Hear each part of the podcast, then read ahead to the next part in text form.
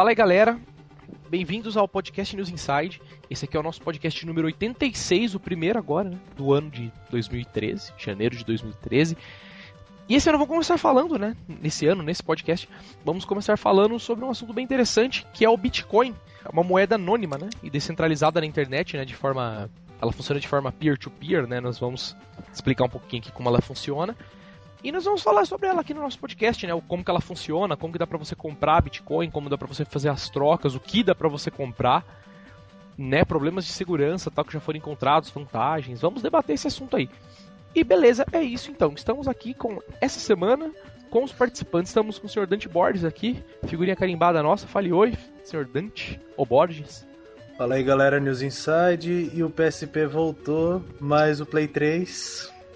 Não tem jogos. Não, meu Play 3 foi pro saco, velho. Mas roda apenas filmes em Blu-ray. que é o que tem pra hoje. Estamos aqui também com a senhorita Showberry vai participar ativamente no podcast. Hoje ela prometeu.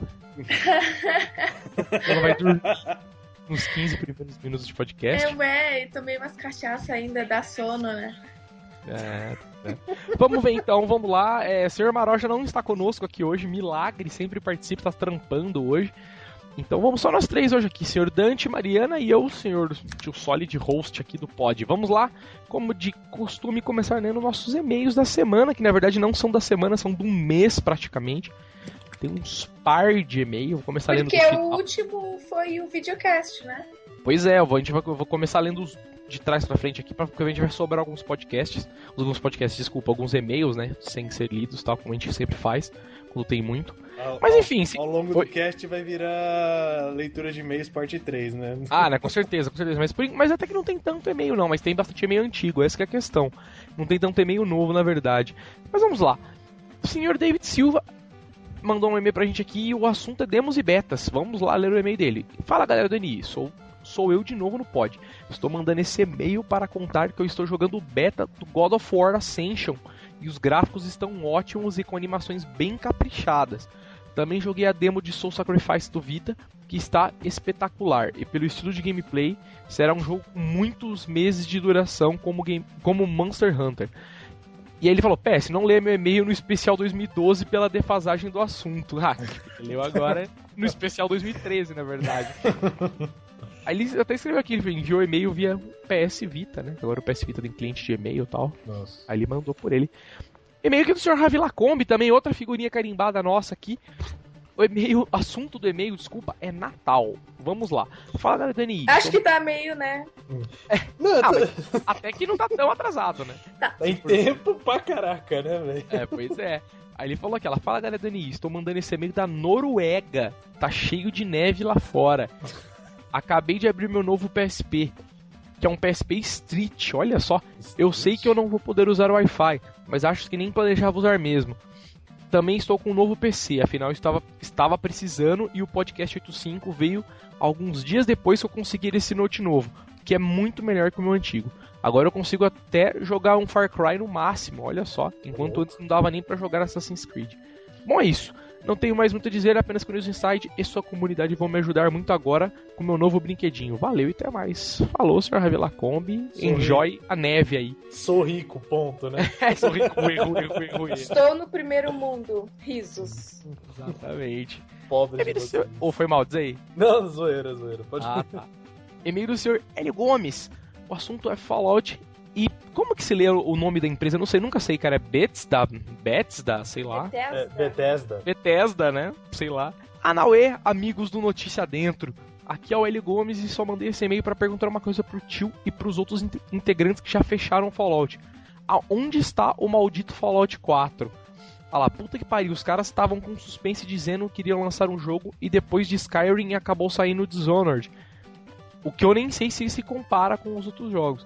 Eu, como maldito fanboy do jogo, estou extremamente ansioso para a continuação da saga, e de preferência sem um milhão de bugs que só tornam o jogo jogável depois de 20 mil patches.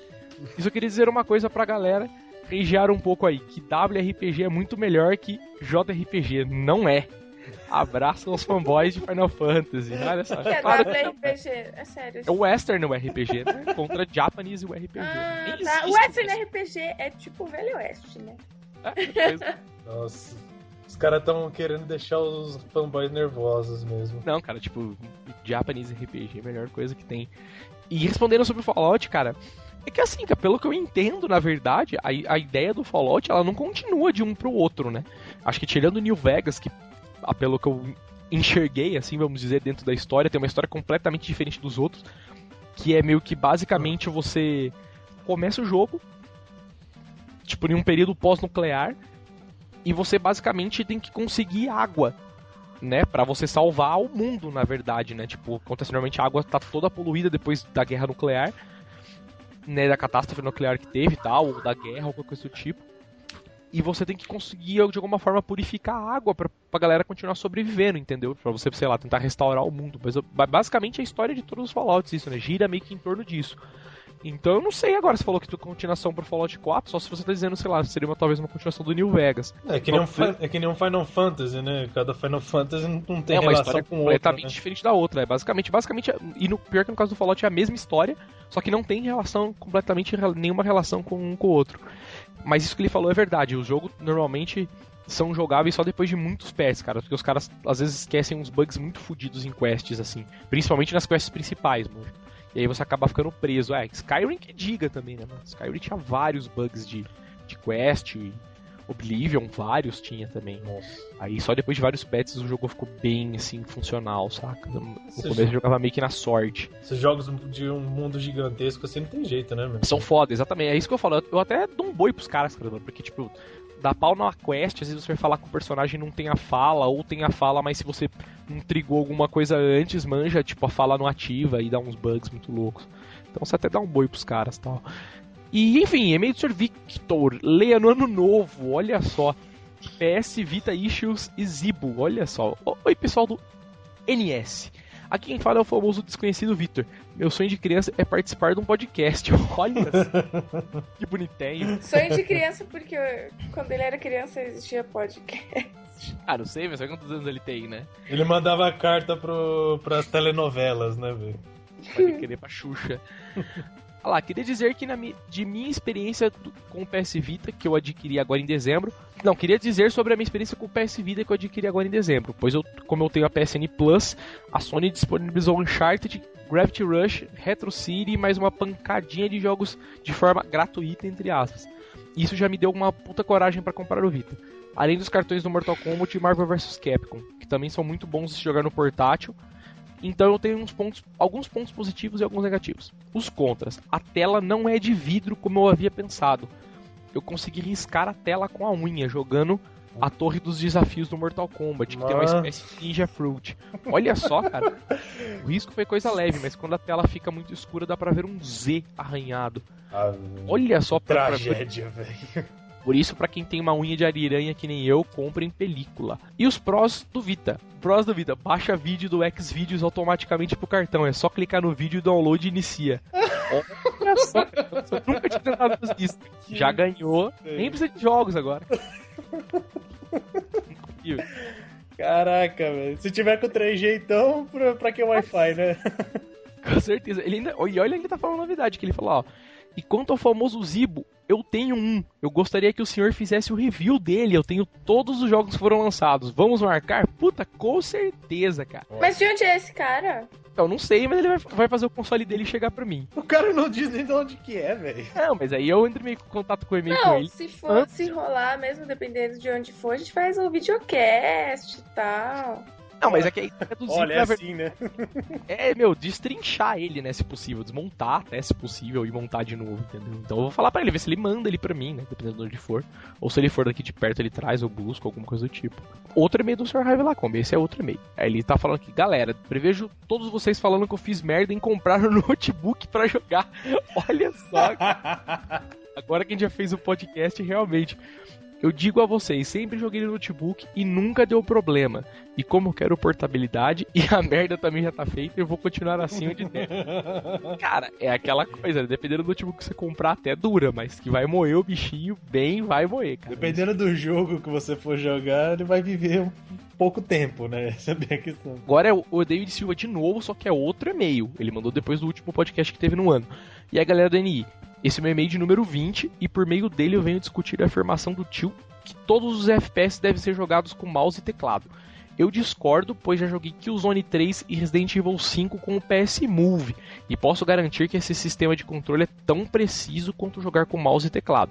Também joguei Crysis 2 e Minecraft com o Razer Hydra, que até acho que o Maroja comentou, né, numa loja de informática aqui em Nova York, e gostei muito do controle de movimento que é absurdamente preciso e não perde nada para o mouse ou teclado.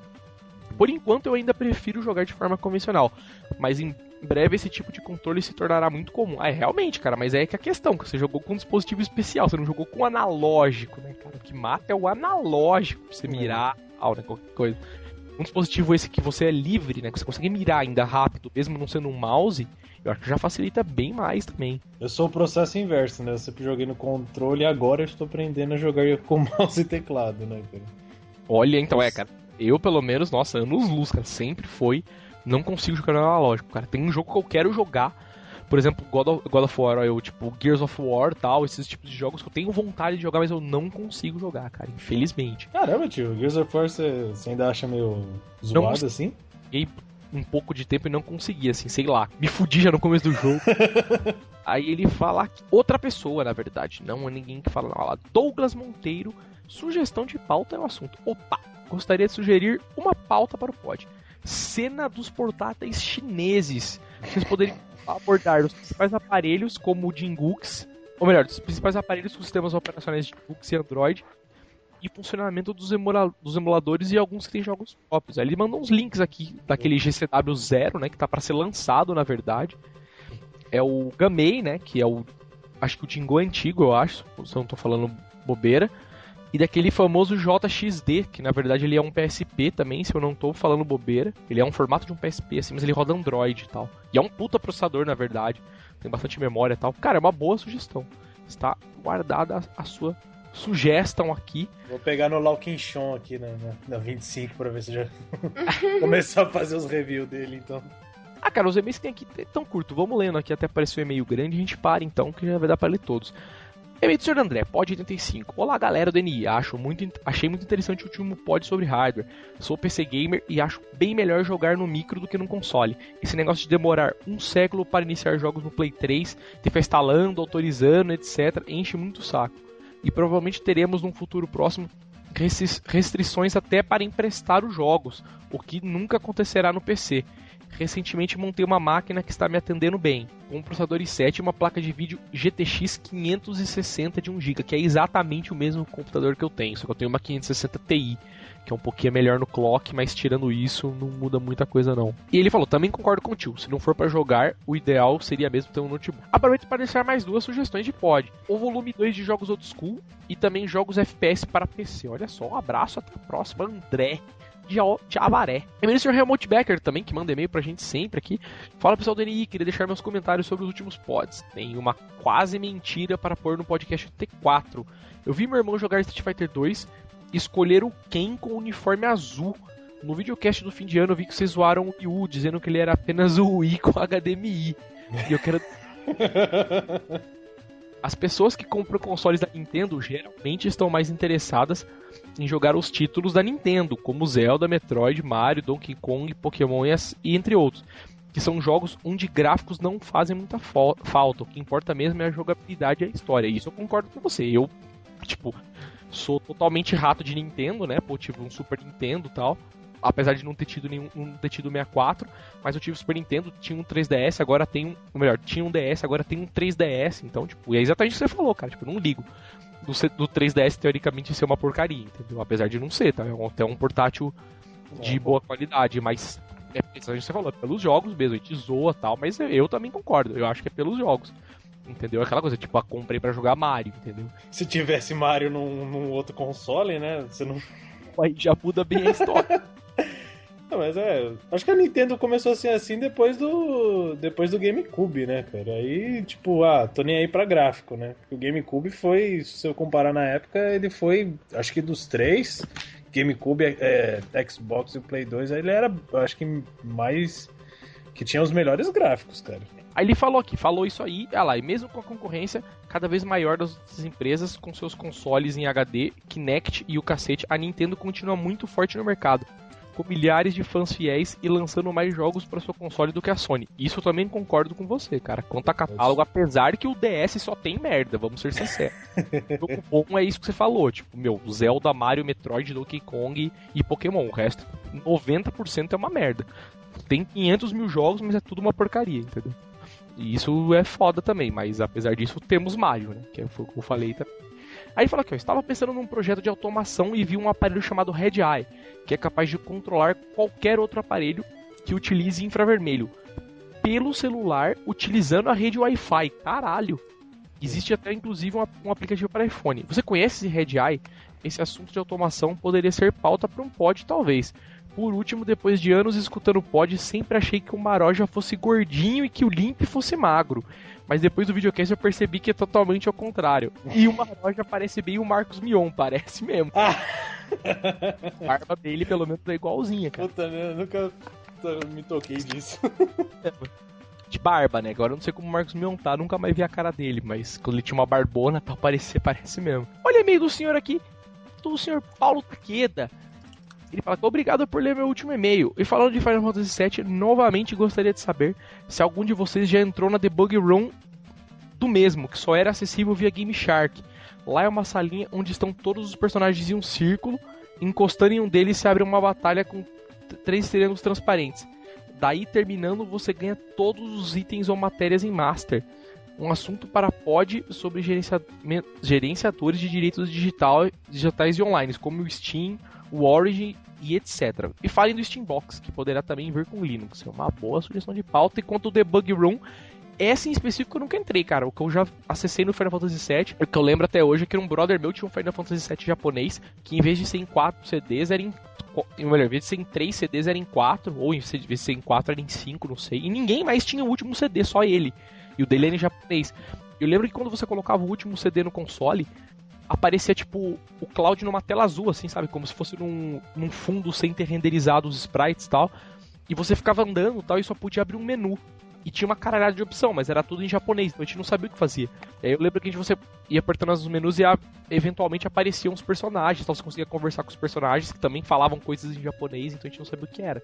Mas não sei se era, aquilo era bem um debug. Talvez seja um CD, sei lá, bônus de historinha, sabe? Só que como a gente não sabia ler, a gente não sabia bem o que estava acontecendo. Aí ele fala aqui, ó, também poderia comentar sobre o portátil da Nvidia, que me parece um, mais parece um controle de Xbox com uma telinha e um DRS em cima. Arigato. Arigatozio, então. Vamos lá. Próximo e-mail. Guilherme Sanchez. videocast é o e-mail. Opa, galera. Queria dar parabéns pelo videocast. Além de ver as caras que nos alegram no pod, foi muito divertido com pauta fixa, eu sou a favor de ser o formato oficial em MP3. Assim a galeria pode acompanhar ao vivo e comentar, né, no caso do videocast, o que seria mais fodástico. Praticamente um Discovery Home and Health dos tetudos. Olha! Ele falando, mas aumenta essa banda de internet, Dante Borges. Quase nunca o áudio dele sai sem corte, mesmo nos pods. É, olha. É realmente minha banda. Quando eu vi depois de pronto, falei que merda, velho. Que droga. Aí ele fala que também, Shuberry é musa. Abraço até as próximas. Olha só. Vamos lá, último e-mail da noite então, último e-mail da lista para finalizar, finalizando, terminando. E-mail do senhor Ricardo Ribeiro, que é o senhor Ricardo no Opa é o assunto. Olá, caros amigos do News Insight. Você já sabe quem vos fala. Vamos ao que interessa. Continua a jogar alguns jogos no Wii U. Recentemente terminei um jogo do Batman que me ofereceram no Natal e o jogo está muito bom foi um port muito bem feito da versão de, meia, de 64, desculpa, da versão de. Ô, louco! Aqui tem a ver o 64. Sem falar de certas funcionalidades que foram adicionadas no uso do Gamepad. Ficou, recomendo. Estou a jogar nesse momento o Zombie U, pois parei de jogar o jogo no meio para poder jogar o Batman. Então nos próximos e-mails darei uma opinião sobre ele. Acho ridículo o sistema de demos do Nintendo da Nintendo no Wii U que é o mesmo sistema do DS, do 3DS que tem números de utilizações. Se um dia eu vender a, a minha Wii U, a pessoa comprar não poderá experimentar as demos, eu já excedi o número de utilizações. Realmente, isso, cara, eu não, eu não entendo qual é a ideia da Nintendo com isso, de verdade, cara. Ah, cara, é, é o mesmo. É uma forçação de barra, sabe? Ah, compre logo, né? Eu fico pensando qual é a cabeça dos caras. Tipo, será que os caras vão só, sei lá, só jogar o demo e não vai comprar o jogo? Não faz o menor sentido, né? É, parece o demo, né? Sei lá. Que a Mas... Sony não pegue isso, né, velho? Porque tá agora com frescura de, de restringir jogo no, no próximo PlayStation, ah, velho. Certeza que vai ter, cara. E é aquilo. Se a Sony fizer e conseguir enfiar a goela abaixo na galera, é. a... cara, você não vai conseguir Ela... de mais nada mesmo, infelizmente. Todo mundo vai aderindo. Ela vai dar a mão pra cega, velho. Vai falir essa bagaça. Isso tá tomara mesmo, cara, porque isso é uma ideia de merda, sabe? Dentro de outras várias que a Sony já teve também, mas que não vingou. Nossa falar aqui, ó. E por enquanto saíram recentemente algumas notícias interessantes. Parece que o Vita tem um limite de 100 aplicações instaladas. Isso ele me mostrou no MSN uma vez. Que quando você tenta instalar a 101 aplicação, aparece uma mensagem. Você já tem 100 aplicações e essa aplicação que você está instalando não vai aparecer no seu dash até você remover uma aplicação, entendeu? Que não é bem uma verdade um limite, né? Eu acho que ele até instala o programa, só não aparece os ícones, né? Tem limite de ícones, na verdade, não tanto de aplicações. Apesar que 100, cara, foi o que eu falei para ele também, cara. Pô, o cara instalou a PSN inteira, por assim. Platinei, né? Platinei a PSN inteira aqui, agora com ícone. Enfim, teremos novidades quentes sobre o 3DS penso que será o Miiverse, que é a rede social da Nintendo que começou no Wii U. Que a Nintendo já, já havia dito que iria lançar pro 3DS. Aí ele falou que também o novo Pokémon parece muito bom. Vale lembrar que Pokémon Company fez questão de mencionar que os gráficos design do jogo que foi mostrado não é a versão final. Segundo rumores, PS4 será anunciado agora em março, não março, maio na verdade. Sony afirma que será antes da E3. Também existem rumores de que a Microsoft faria o mesmo. E, e, a cena PS3 continua bem fraca. Será que o anúncio do PS4 a Sony larga a mão do PS3 deixa em paz a galera que quer hackear o console? Bem, é isso. Abraço a todos e beijo para a Banana Dias. Tá passado o beijo. Beijo. Acabados os e-mails. Vamos lá com o assunto que interessa, que é o Bitcoin, a moeda do Bit aí, a moeda descentralizada. E vamos falar então. De acordo com a nossa pauta aqui, o primeiro assunto que estava previsto pra gente falar aqui na nossa pauta é o que é o Bitcoin. Como que ele funciona. E alguém quer tomar o assunto aí, quer falar? Porque só eu falei, eu li um monte de e-mail aí, vocês não querem falar. Você não quer falar o que achou? Você que manja? Eu não. Por que não? Vocês... Você não quer começar falando, poxa? Porque eu quero falar sobre coisas que acontecem. Você eu... quer falar da máfia, né? É. As mortes, as coisas, tudo que acontece, é ver fantasma. Achou tá. é moambeira, velho. É, então, beleza, vamos lá falar o que, que é o Bitcoin. Bitcoin, para quem não sabe, não tem ideia, nunca ouviu falar do que é o Bitcoin. É uma moeda virtual. A ideia dos caras foi criar uma moeda virtual. Só que a grande coisa dessa moeda virtual, diferente de outras moedas virtuais que normalmente são amarradas a alguma coisa, por exemplo, você tem, sei lá, a moeda virtual que você usa dentro de um jogo, a moeda virtual que você usa dentro de um outro jogo, e essas moedas virtuais normalmente não se conversam, normalmente nem se conversam fora do jogo. Você, o que o Bitcoin difere dessas outras moedas, na verdade, é que a ideia dele é ser uma moeda virtual, vamos, é difícil explicar, mas fala assim, uma moeda virtual de verdade, vamos dizer assim, porque você a ideia deles é você poder utilizar o Bitcoin para comprar coisas plausíveis, de verdade, entendeu? Em lojas que aceitem Bitcoin. Mas eu acho que o termo certo aí não seria virtual, seria digital, né? Isso, seria uma moeda digital. Eu acho que seria melhor a ideia, né? Porque falar virtual automaticamente fala assim, é uma coisa que não existe, né? Uhum. O Bitcoin, né, como já tinha falado entre aspas, existe. Então é uma moeda que a ideia dos caras é principalmente você ser descentralizada. O que, que é a ideia disso? Você não tem uma unidade central que controla a moeda. Como no Brasil a gente tem um banco central, que obviamente, por motivos óbvios, é a única unidade que pode emitir moeda e pode controlar a moeda. Se um dia ela chegar e falar Meter os impostos, né? É, exatamente, aumentou os impostos ou. Ela que controla, na verdade, o câmbio da moeda, entrada e saída de moeda, meu, praticamente dentro do país. Então ela que pode imprimir moeda, ela que pode cancelar a moeda, vamos dizer assim, ela que, que gere a moeda dentro do país. A ideia do Bitcoin é não ter uma unidade centralizada que faça isso. Que seja um país, que seja um computador, que seja alguma coisa que controle essa moeda. A ideia deles é como a moeda funciona peer-to-peer, -peer, todo mundo que está na rede Bitcoin tem acesso à moeda, entendeu? E possa controlar a moeda e possa, sei lá, ser uma entidade que dita do tipo essa transação é válida, essa transação não é válida. Entendeu? Mas ao mesmo tempo não tem controle sobre a moeda de todo mundo. Só sobre, a, sobre o dinheiro que você tem dentro dessa rede. Essa é a ideia dos caras, principalmente. E outra ideia que, que eles focam muito também é de ser anônima, assim. Você. Apesar de você ter uma carteira Bitcoin, né? Com as, são os seus coins, os seus endereços, nada que tem na carteira atrela você ao endereço real, da vida real, não atrela você ao seu nome. Você não precisa ter uma conta em algum lugar para ter uma carteira Bitcoin, entendeu? Salvo alguns exemplos que eu vou dar no podcast depois, que ainda assim funciona de forma anônima. Você não precisa, sei lá, ah, eu vou num banco abrir uma conta de Bitcoin. Não, você sabe, vai na internet, baixa o programa e gera uma carteira para você. Pronto, é assim que você entra na rede. Entendeu? Você não atela isso nada. E todos os pagamentos também são feitos de forma vamos supor, se o Dante passar o endereço dele para mim, eu sei que o endereço é do Dante. Mas se ele tiver na internet, num fórum, por exemplo, com um pseudônimo que ninguém conhece e falar, meu, esse é o meu endereço, me mandem dinheiro, você consegue mandar dinheiro pro cara sem saber para onde esse dinheiro tá indo, para quem está indo, entendeu? É a grande ideia do Bitcoin, por trás do Bitcoin. Além de ser descentralizado. É, também, tem, tem, um, tem um lance legal também de, não sei, né, da, da questão de, de conversão que é quase um quase um câmbio, né?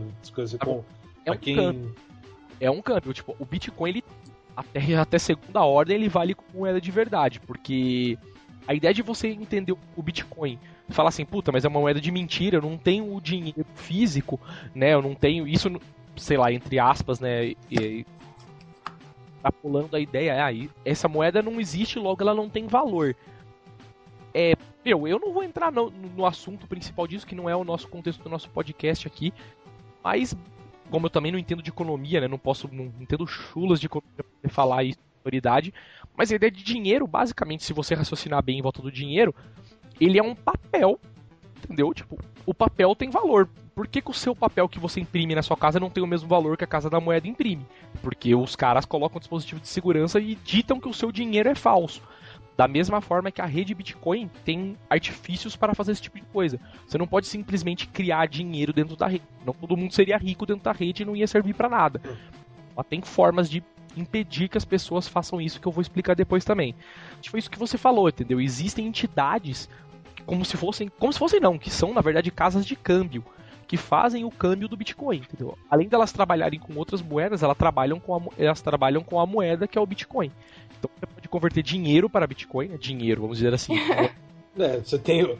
Não, você vai mudar mesmo, basicamente do real pro dólar, do, do real pro Bitcoin, né? É, é, é essa a ideia, basicamente. A diferença é que você tendo Bitcoin, você não tem uma coisa plausível para você segurar, você não tem a nota de Bitcoin. Bem, é isso. O Bitcoin é isso e ele funciona da seguinte forma.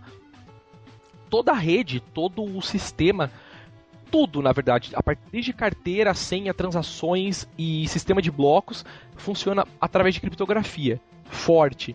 A ideia deles é a seguinte: é, eles têm um algoritmo de criptografia, normalmente eles utilizam a ES. Até eu me lembro, se vocês souberem alguma coisa que seja diferente, me corrijam, tal, mas que eu me lembro a ES, que é um algoritmo de criptografia aí, criado pelo governo americano, tal, super seguro, todo mundo sabe como funciona. Tipo, muitas empresas utilizam ele, né, como base para N outras transações, N outros tipos de coisa. Ele é dado como seguro né, por várias entidades. A rede toda Bitcoin funciona em torno desse algoritmo de criptografia. Então, todas as transações são criptografadas, todos os blocos que são unidade tipo de que contém transações, tal que eu vou explicar também, são criptografados. E um bloco é teoricamente emendado no outro dentro da rede através de criptografia também. Então, ninguém consegue quebrar essas coisas. Sei lá, eu não posso roubar o dinheiro do Dante, por exemplo, por causa que por causa da criptografia. Eu não consigo, sei lá, derivar os dados criptográficos que só o Dante tenha para eu poder roubar a grana dele, entendeu? Então toda a rede é basicamente isso. Toda a rede gira em torno de criptografia e depende dela para funcionar e para existir e para, vamos dizer assim, dar aval do que acontece dentro da rede, tipo, do que é uma transação válida, do que é uma transação inválida e N outras coisas. Ela funciona da seguinte forma: quando o cara que criou o Bitcoin, né, que na verdade é o falam que é esse Satoshi Nakamoto, que de acordo com a wiki oficial do Bitcoin, é, conta uma historinha aqui sobre o que ele fez, tal, que na verdade ele poderia ser uma pessoa ou um grupo de pessoas, entendeu? Na verdade, ninguém sabe quem é esse cara ou essas pessoas que criaram a moeda. entendeu? Apesar que eles tinham uma, sei lá, eles tinham um incentivo para fazer isso e foram lá, criaram essa moeda, colocaram na internet e falaram: Meu, é de código aberto, todo mundo pode entender como funciona o cliente de código aberto, a moeda depende de criptografia, funciona assim. Vocês se interessaram? Beleza, comecem a trabalhar com o Bitcoin aí, que a rede vai crescer em torno de si mesma sozinha. Vocês não dependem de mim para a rede funcionar. Então, foi um negócio que foi. Esse, esse nome apareceu do dia pra noite. Exato, essa que é uma grande coisa. Esse nome, esse nome apareceu do dia pra noite. E sumiu também de repente. Pois é, ele basicamente criou a moeda, colocou Aí ele falou, mano, a moeda é isso aqui. Se vocês se interessarem, vocês usem, é, senão... beleza, é, abraço. Tipo, alguém ou alguém, né? Alguém, é exatamente alguém isso. criaram... Vários. Criaram uma moeda, quer dizer, eles geraram sei lá quantos milhões de dinheiros, vamos chamar assim, né? Do dia pra noite e jogaram em circulação. Não, não, é... na verdade, eles não geraram a moeda. Esse é a grande questão que muita gente também não entende. Porque o que, que o cara fez, o Satoshi Nakamoto fez? Ele criou a, a ideia do Bitcoin, criou o protocolo, se é que podemos falar assim, falou, meu, funciona assim, todos os clientes para poderem operar dentro da rede Bitcoin tem que confiar um no outro, tem que ser iguais, né, vamos dizer assim. Então ele falou, meu, a especificação para os clientes tem que ser essa, para eles poderem conversar entre si e para a rede funcionar com saúde, né, como um todo. E aí o que ele, ele fez? Ele, ele criou o primeiro cliente Bitcoin, e por consequência disso, ele foi lá e minerou o primeiro bloco de Bitcoin. Que isso eu vou explicar também o que é a mineração e como esses blocos são criados. Isso, que né, foi a Marina falou, criou o dinheiro. A ideia de você, ele falou que colocou um monte de dinheiro em circulação é a seguinte: o protocolo, né, a ideia do Bitcoin, define que só existam X milhões de Bitcoins na rede, que eu não lembro qual é o valor aqui agora. Nunca vai exceder 21 milhões, tá? Ah, meu Deus. Entendeu? Talvez isso possa oscilar para mais ou para menos, porque algumas moedas vão acabar eventualmente sendo perdidas, como dinheiro também é perdido de verdade, né? Você pode rasgar a nota, isso faz com que o dinheiro suma, teoricamente, do sistema, entendeu? Né? Da moeda como um todo. Você isso pode acontecer no Bitcoin também, se você, sei lá, perder a carteira sua cheia de Bitcoins, ninguém consegue recuperar aquilo lá. Então a ideia é que nunca exceda mais de 21 milhões de Bitcoins quando o Satoshi criou isso aí, ele criou o protocolo, ele criou o primeiro cliente, aí ele foi lá e minerou o primeiro bloco de Bitcoin o protocolo do Bitcoin define que como prêmio para você minerar um bloco de Bitcoin, que eu vou explicar como funciona depois, você ganhe algum dinheiro por isso. A analogia que ele fez foi a seguinte: quando não existia dinheiro físico de verdade, né, vamos dizer assim, não existia papel, papel moeda, normalmente os caras baseavam a economia, né, o dinheiro em, como um todo, no lado do ouro. Então o que aconteceu? E não impedia ninguém de ir lá no lugar e cavar e achar ouro. Até hoje, na verdade, ninguém impede, até onde eu sei. Eu tá num lugar, vai lá, meu, achou um bagulho, acho que aqui tem uma mina, vou cavar, se eu acho ouro. O Nakamoto fez, ele minerou o primeiro bloco, porque foi ele o criador. E como prêmio disso, se eu não me engano, ele ganhou 50 bitcoins, que foi o primeiro prêmio de, de recompensa por uma mineração de um bloco. Ele criou esse primeiro bloco, criou o protocolo, criou o cliente e falou: beleza, agora se vocês quiserem utilizarem o, a moeda que eu criei, vocês vão começar a construir em cima desses blocos. E para cada pessoa que minerar o bloco vai ganhar X bitcoins. E isso vai, vai, conforme o tempo vai diminuindo até chegar no total de 21 milhões. Quando chegar em 21 milhões, ninguém mais vai ganhar dinheiro por minerar blocos, entendeu? A rede não vai tipo premiar as pessoas por minerar blocos mais, você só vai ganhar dinheiro com as tarifas de transação que estão dentro desse bloco. Também vou explicar o que, que é. Então foi isso que ele fez. Ele criou, criou o primeiro bloco, explicou como que funciona. E a rede funciona como? Todas as transações que você tem dentro da rede, pagamentos, recebimentos, tarifas cobradas, elas ficam dentro de, um, de uma base de dados, né, ali pendentes, vamos dizer assim. Cara, vamos supor, o Satoshi criou o primeiro bloco, alguém foi lá e minerou o segundo. A desse ponto, todas as transações que estavam pendentes na rede são colocadas dentro de um bloco e criptografadas dentro desse bloco. A partir daí, você tem que começar a construir o seu próximo bloco, tentar adivinhar o próximo bloco, né, minerar o próximo bloco, a partir desse bloco. E isso vai formando o que a gente chama da cadeia de blocos da rede. Sei lá, deve ter cento e poucos mil blocos no momento, assim, entendeu? Tipo, uma coisa absurda e tal. E essa é do japonês, né? Que, entre aspas, também japonês, que ninguém sabe se ele é japonês mesmo, Satoshi Nakamoto. A ideia dele foi o quê? Como você recebe um prêmio por minerar um bloco, sempre considerando o contexto da moeda, vai ter alguém interessado em minerar. E por consequência disso, a rede depende desses blocos. Porque se ninguém, se um dia todo mundo parar de minerar, que essa é uma das questões que eu também tenho, que eu não sei o que vai acontecer. Se um dia ninguém mais quiser minerar bloco, todas as transações que estão dentro da rede nunca vão ser confirmadas.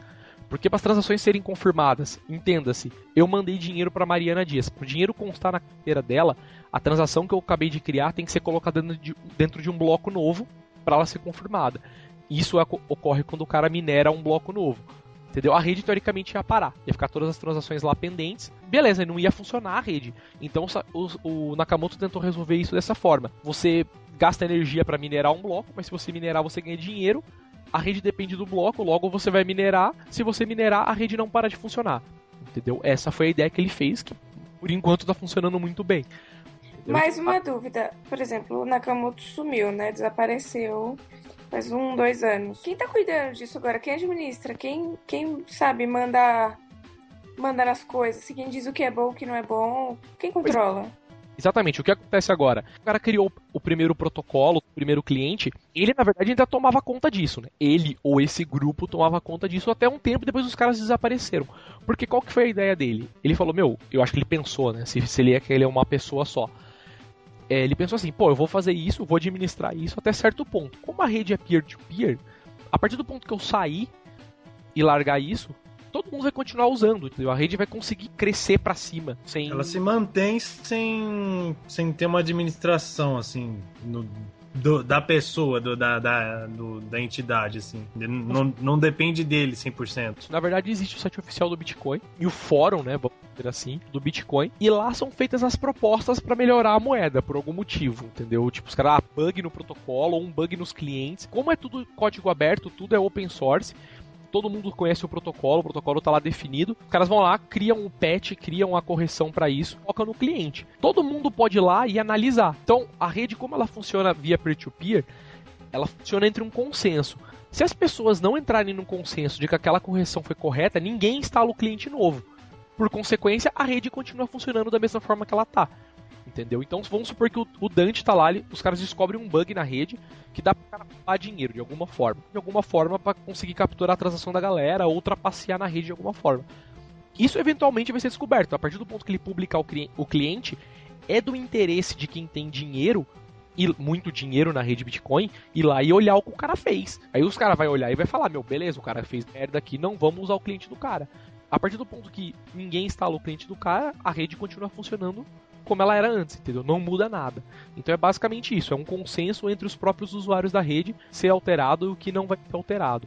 Cara, mas é um. Assim, que eu ainda manjando um pouco, mas é um uma coisa muito. Uma coisa inteligentíssima, para não ser uma coisa forçada a ser usada. Ah, no, nova atualização, todo mundo instala aí que a antiga não serve mais. É um, uma coisa muito, muito bem pensada, assim, para não. para preservar o que é os, os, os, bitcoins que cada um tem, né? Qual é a ideia? Vamos supor que você, Dante Borges, criou esse cliente, ninguém aceitou o seu cliente. Mas beleza, você instalou esse cliente e falou: "Não, mas eu vou usar, eu quero que se foda todo mundo". Não dá para você fazer isso, porque a partir do ponto que você começar a criar transações no seu cliente de forma diferente, todo o resto do pessoal que está na rede com cliente diferente não vai confiar nas suas transações.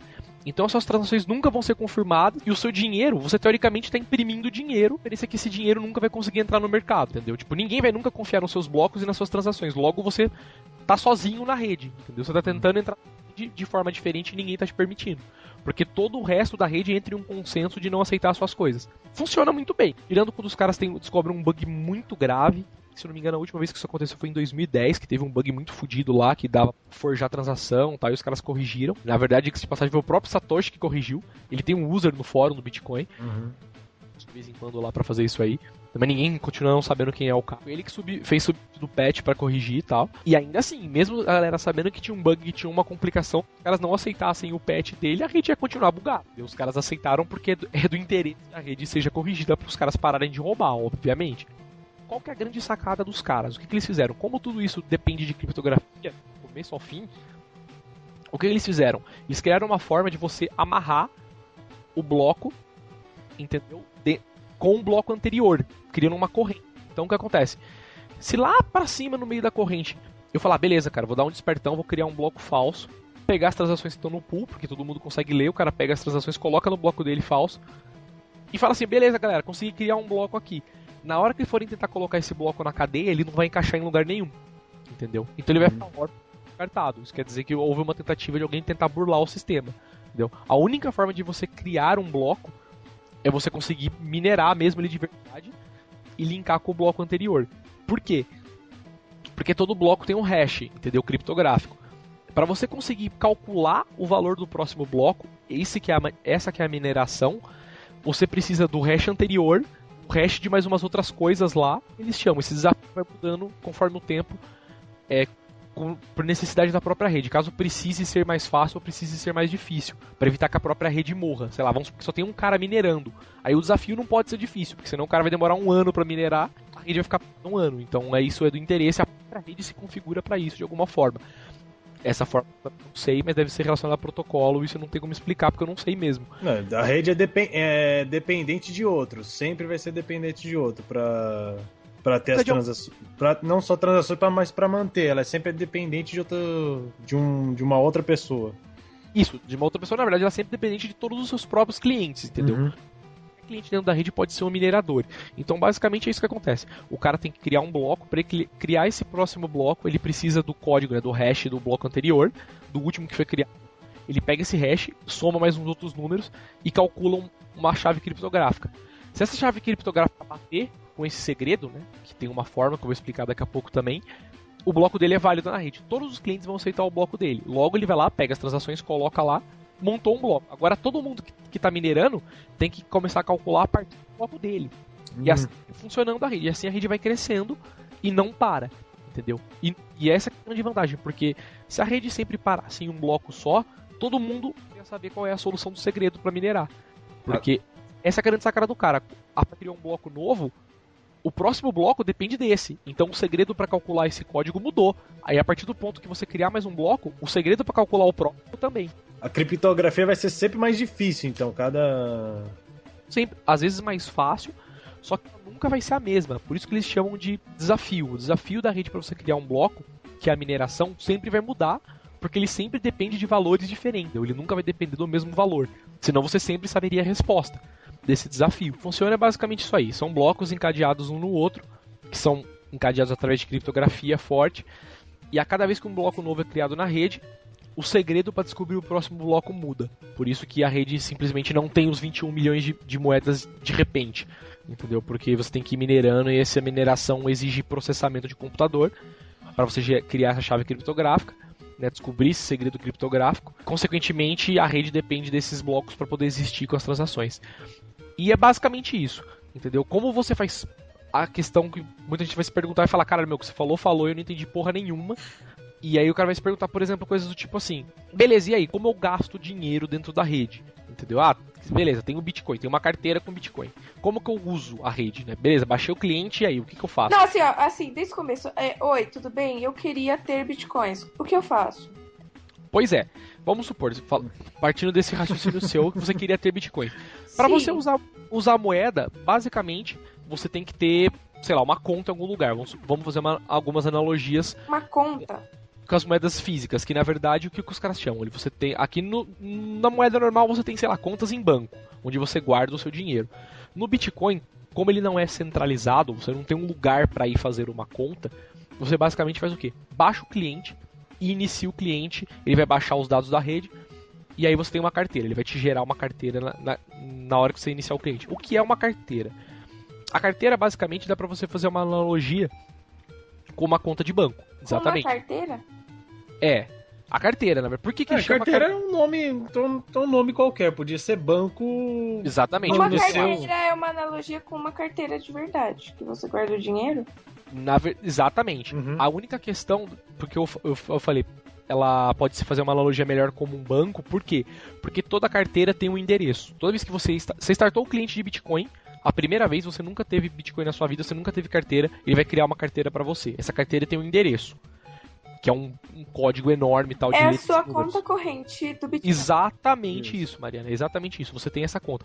A grande diferença do Bitcoin para uma conta bancária normal, que para você abrir contas bancárias a rodo, se você tiver número de contas diferentes, você precisa pagar para isso, obviamente. Entendeu? Você tem que ter conta no Itaú, no Bradesco, você tem que pagar para ter essas contas. Cada conta vai ter o seu próprio número. A diferença do Bitcoin, por isso que eu falei que não funciona muito bem como uma analogia da carteira com uma carteira de verdade, é que a partir do ponto que você tem o seu endereço Bitcoin, a sua conta corrente no Bitcoin, você pode dentro do cliente apertar um botão e falar, eu quero mais um endereço, entendeu? Ou quero mais 10 endereços, entendeu? Isso é grátis para a rede fazer, entendeu? E para que que eu teria mais endereços? Por causa de anonimidade, entendeu? Para você ficar anônimo dentro da rede. Porque vamos supor, você pode ter um endereço só para receber pagamentos lícitos, vamos colocar assim entre aspas, e só um endereço para você fazer trambique vamos dizer assim, ou mais endereços para você fazer trambique, entendeu? Isso também, além disso, não impede você até de ter mais de uma carteira, porque nada impede. Você pode fechar o seu cliente, pegar sua carteira, colocar em algum lugar, abrir o cliente e falar: me gera uma carteira inteira de novo, novamente. Ele vai te, vai te gerar um endereço, esse endereço não está atrelado com os outros, e você vai começar do, do, zero de novo. A grande ideia que eu falei, por que, que eu falei que não faz bem ser uma analogia exatamente como uma carteira, melhor mais como um banco. A sua carteira pode ter um ou mais endereços. Esses endereços podem ter bitcoins. Só que todos esses endereços são guardados dentro da sua carteira. Então vamos supor, quando você gera essa carteira, depois que você, se você tiver curiosidade e abrir o arquivo, você vai no bloco de notas e abre o arquivo da sua carteira. O que, que tem lá dentro? Para cada endereço que você criou, né, além do primeiro inicial, ele tem um par que é uma chave privada. Essa é que é a grande magia da coisa. É foda para me explicar aqui agora como funciona a criptografia de chave pública e privada, né, meu, no podcast. Deu tanto que eu também não manjo tanto para poder explicar como um professor da coisa. Mas basicamente funciona assim. A chave pública é exatamente o nome que você está dando para ela. Ela é pública, todo mundo pode ter essa, essa sua chave. A analogia com a rede Bitcoin, o que é a chave pública? É o endereço que você passa para todo mundo colocar dinheiro na sua carteira, poder te mandar grana dentro da rede. A chave privada, como o próprio nome diz, é uma chave que ninguém pode ter. Através de criptografia, com a sua chave privada, você consegue provar que você é dono da chave pública. Mas o inverso não tem como acontecer. Com a chave pública eu não consigo derivar a sua chave privada. É dessa forma que a rede define quem é dono do que. Então a Mariana Dias ela tá lá no computador dela, ela rodou o cliente do Bitcoin e criou uma carteira para ela felizinha. Puxa, agora eu tenho uma, minha primeira carteira não tenho dinheiro, entendeu? Ela pode pegar essa carteira e levar para qualquer lugar que o dinheiro dela tá ali, entendeu? Porque o dinheiro dela é amarrado a essa chave criptográfica secreta. Se ela tirar do computador dela e colocar no meu computador, ela consegue acessar a carteira dela aqui. Entendeu? Funciona assim. É isso que dita, através de criptografia, quem é dono do que dentro da rede. Então é assim que funciona. A sua chave pública, como eu disse, é o seu endereço Bitcoin.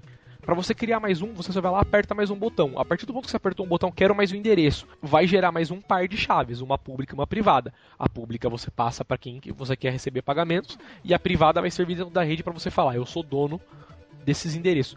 Por quê? Como que funciona essa magia e a galera não pode roubar o seu dinheiro dentro da rede? O que acontece? Quando alguém te manda o dinheiro, vamos supor, a Mariana vai me mandar dinheiro. Eu passo meu endereço público para ela, ela me manda dinheiro. O, o, mandar dinheiro dentro da rede Bitcoin é o quê? Pega essa grana, criptografa com a chave pública do Leandro e manda para ele. Então, ele coloca dentro da rede, na verdade, né? uma transação pendente. Quando essa transação for confirmada, ela vai aparecer em algum bloco. Aí quando eu vou no meu cliente Bitcoin, eu falo, beleza, olha aí o que eu tenho de dinheiro. Ó, tem um monte de, de transações para esse seu endereço aqui, público. Só que para você poder usar essa grana, o cliente dita o quê? Que você tem que ter essa, a chave privada que bate com esse segredo. Você tem a chave privada? Tem. Então esse endereço é seu, por consequência, essa grana é sua. Fechou, morreu aí. Entendeu? Por isso que você pode ter quantos endereços você quiser. Para a rede não tem nenhum custo ter isso, entendeu? Tem custo para o seu computador de ficar gerando as chaves. Basicamente isso. Custo que é coisa assim, de segundos. Você aperta um botão em segundos, você tem um par novo de chave entendeu? Não dá nem pra dizer que é custo, né? Não, não é uma coisa tão complicada, Exato. né? É uma coisa plausível, não é uma coisa que você tem que fazer. Você aperta um botão, você não vai ter que você calcular a chave, entendeu? É o seu computador que vai fazer isso para você em questões de segundos. É basicamente assim que funciona. Continua com a sua pergunta então, Mariana. Agora você tem uma carteira, você tem um endereço, você pode receber dinheiro. E aí, o que, que você quer fazer na rede Bitcoin? Eu não tenho dinheiro, como eu consigo dinheiro? Então, aí como você consegue dinheiro na rede Bitcoin? De duas formas. A primeira que eu já falei citei muitas vezes agora antes, que é através de mineração. O que é a mineração? É o ato de você descobrir os novos blocos da rede, que é isso que eu falei. Como que isso funciona? Você vai lá na rede, o seu cliente, né, ou o seu programa de mineração, que normalmente ele é diferente do cliente, porque você não precisa de uma interface para fazer transações, ficar mandando grana, você precisa de uma interface para usar todo o poder computacional da sua máquina para descobrir o próximo bloco. É só isso que ele faz. Então, o que, que você vai? Ah, quero, vou, quero ser um minerador, quero minerar grana na rede Bitcoin. Beleza, seu cliente vai, de minerador vai conectar na rede e vai olhar qual que é o próximo bloco a ser descoberto, qual que é o último que foi descoberto, qual é o código dele. esse código aqui. Beleza, qual é o segredo? Qual é o tamanho do segredo? Ah, tantos, tanto tamanho. Beleza, seu cliente sabe fazer a conta, né? Essa, esse hash criptográfico, para calcular o próximo bloco.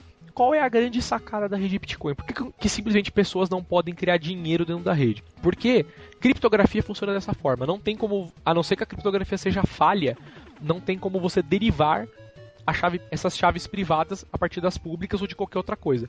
A única forma de você fazer isso é o quê? Tentando uma por uma. Que é um, o que a gente chama de fazer ataque de força bruta. Entendeu? Vamos supor que tem o Dante Borges, ele tem, uma, ele tem um e-mail dele no Hotmail. Entendeu? Por exemplo. Puta, eu não sei a senha do Dante Borges e eu não tenho nem ideia de qual seja a senha do e-mail dele. Como que eu vou fazer para descobrir essa senha?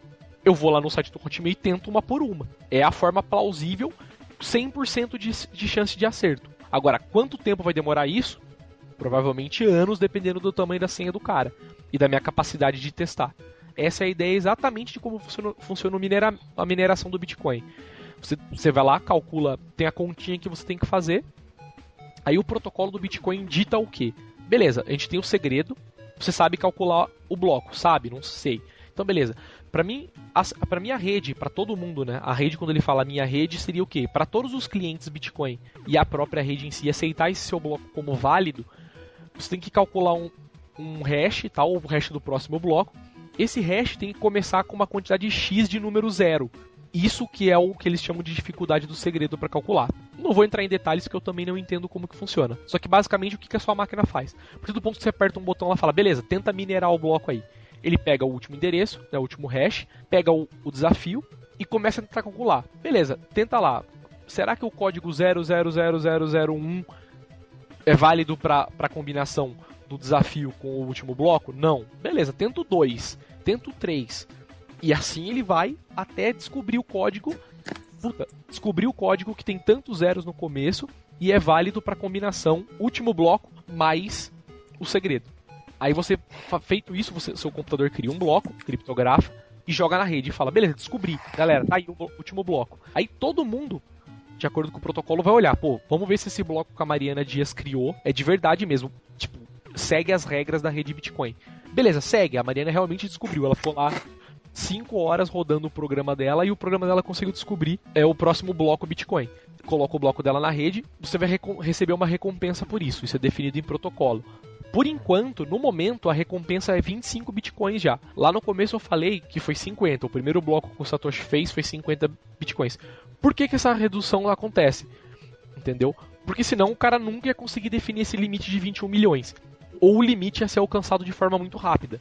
Então a cada X mil blocos, o limite é cortado ao meio. Entendeu? Melhor, a recompensa é cortada ao meio. No momento ela é 25. Depois provavelmente ela vai ser, sei lá, 12,5. Depois sei lá, 6, alguma coisa e vai dividindo até não ter mais recompensa. Ao ponto que, sei lá, a recompensa ser irrisória ou não ter mais recompensa. Essa é uma forma de você ter dinheiro.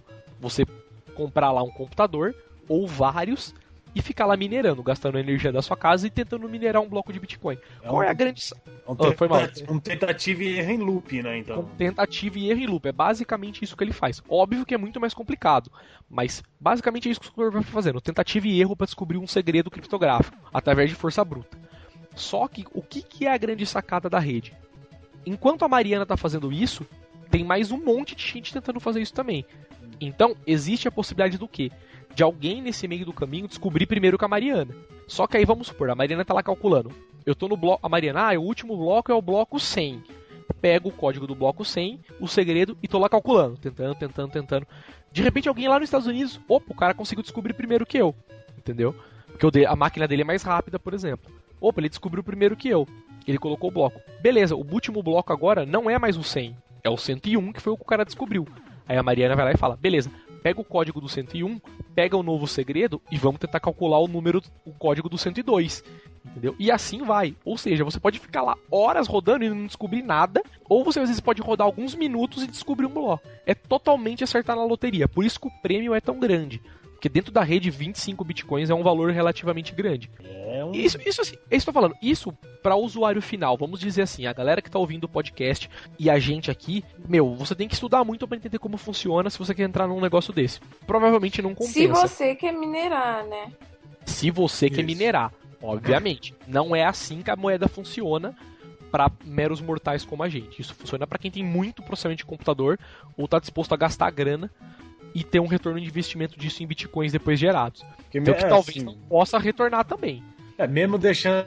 Não é tão simples deixar um computador rodando o dia inteiro, né, velho? É... Pois é, não é tão simples na questão do que? Simples é, você baixa o programa e roda. A questão é, gasta energia. Não gasta é, energia. Pra, gasta no nosso caso, né, Brasil? É... Pois é, gasta energia, gasta internet principalmente. Uhum. E você gastou dinheiro para comprar esse computador para deixar dedicado lá. Então é isso que você tem que ponderar. Não vou entrar em detalhes desse ponto. Quem quiser participar de mineração, pode entrar na wiki do, do Bitcoin, entender mais como funciona. Você pode ir lá colocar 500 computadores na sua casa para ficar minerando Bitcoin. A opção é sua. Essa é uma opção de você ter dinheiro, bastante dinheiro, porque 25 Bitcoins, que é o prêmio atual, é bastante dinheiro dentro da rede. Entendeu? No momento agora, eu vou até entrar no, no trader aqui, tem um trader do Brasil, que é o mercadobitcoin.com.br, ele tem a cotação atual do Bitcoin real. Uhum. No momento, um Bitcoin vale exatamente sem tirar, sem pôr, assim que o site carregar, eu vou contar para vocês vale, no momento, 34 reais. Nossa. Ou seja, se você calcular, descobrir um bloco de 25 vezes 34, você ganhou ali gratuitamente 850 reais. É assim que funciona, sem tirar nem pôr. Você ganhou 850 reais, você gerou. É como se você tivesse cavado no chão, achado um pedaço de ouro que vale 850 reais. Ponto. Essa é a analogia que os caras fazem. Compensa para você que está gastando energia e gastando computador? Não sei. Então, pra gente que é usuário final, na minha opinião, não compensa, não é o ponto do podcast. Qual é a segunda opção? Você utilizar o que a gente chama de casa de câmbio. Como que funciona a casa de câmbio de Bitcoin? Da mesma forma que funciona uma casa de câmbio normal de dinheiro, vamos supor. Você, Mariana Dias, tem lá mil reais. Você vai viajar pra Disney para ver o Mickey. Você chega lá na casa de câmbio, com seus mil reais fala: Ó, oh, moço da casa de câmbio, eu quero dólar. Troca esses mil reais em dólar. Entendeu? O cara, beleza, troca. O cara vai lá, olha quanto que tá a cotação do dólar. Ah, um real agora vale, tipo, na verdade, sei lá, um dólar tá valendo 2,10, se eu não me engano, a última vez que eu olhei. Beleza, ele vai lá, faz a conversão, faz a continha, te dá um monte de dólar, você sai feliz da casa de câmbio e vai pra Disney e gastar sua grana com o Mickey. Como que funciona no Bitcoin? Você basicamente faz a mesma coisa. Você entra em, um, em uma casa de câmbio, online normalmente, isso, devido a a ideia da moeda ser anônima, a maioria das casas de câmbio são online. Existem algumas físicas também, mas a maioria delas são online. Você entra no site, cria uma conta na casa de câmbio, né, que funciona na verdade como uma bolsa da moeda Bitcoin. Aí você fala, beleza, eu quero comprar, eu quero 100 Bitcoins. Quanto que dá 100 Bitcoins? X dólares, X reais, X euros, X libras, independente qual for a sua moeda fonte. Aí eles, beleza, eu vou te passar uma conta, você deposita essa grana na minha conta, quando a grana cair na minha conta, eu pego esses bitcoins e mando pro seu endereço. Você bota no seu endereço aqui na transação e eu te mando o dinheiro. É basicamente assim. Da onde que veio esse dinheiro que o cara tem? Ou ele minerou, ou ele fez muito esse serviço de troca e acumulou bitcoins. É basicamente assim. Entendeu? Da onde veio, não importa. O importa é que quando você pagar, vai para sua carteira e é seu. Não tem como o cara revogar aquilo depois.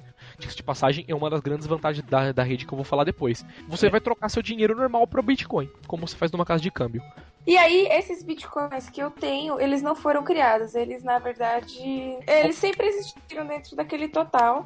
Só que aí eles pegam e direcionam para mim, é isso? Na verdade, ele, em algum momento da história do Bitcoin, ele foi minerado por alguém.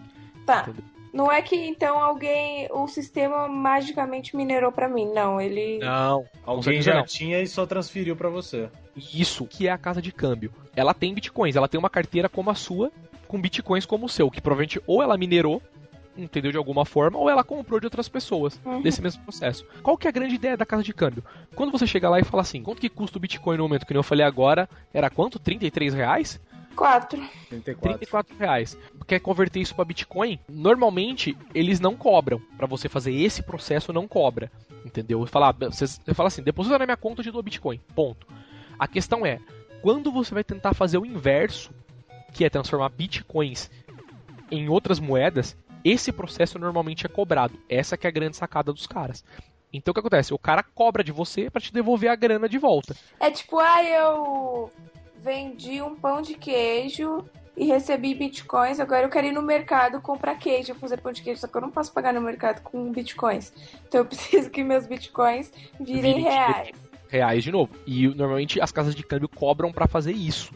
Entendeu? Hum. Então, só que cobram assim taxas irrisórias. Vamos supor que você Mas vai retirar... Mas quando eu quero, quero transformar reais em bitcoins, não, não cobram?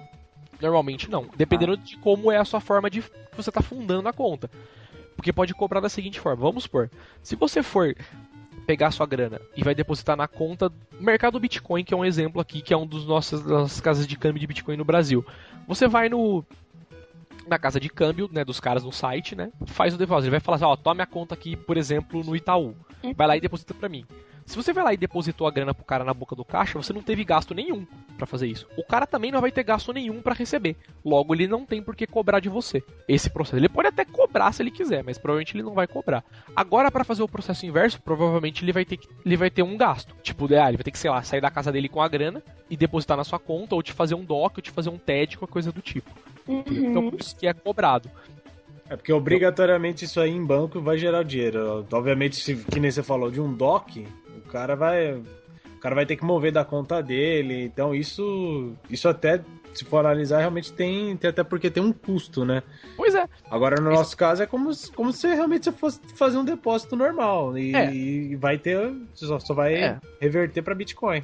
Pois é, a grande questão é como é que o cara faz pra lucrar com isso. Vamos supor que a conta da Mariana é Itaú e a da, casa de câmbio também é Itaú. Ou seja, na hora que o cara vai transferir a grana pra Mariana, ele não vai, não vai, pagar, não vai pagar nada. Porém, aquela taxa que ele cobrou da Mariana pra fazer essa transferência vai ficar pra ele.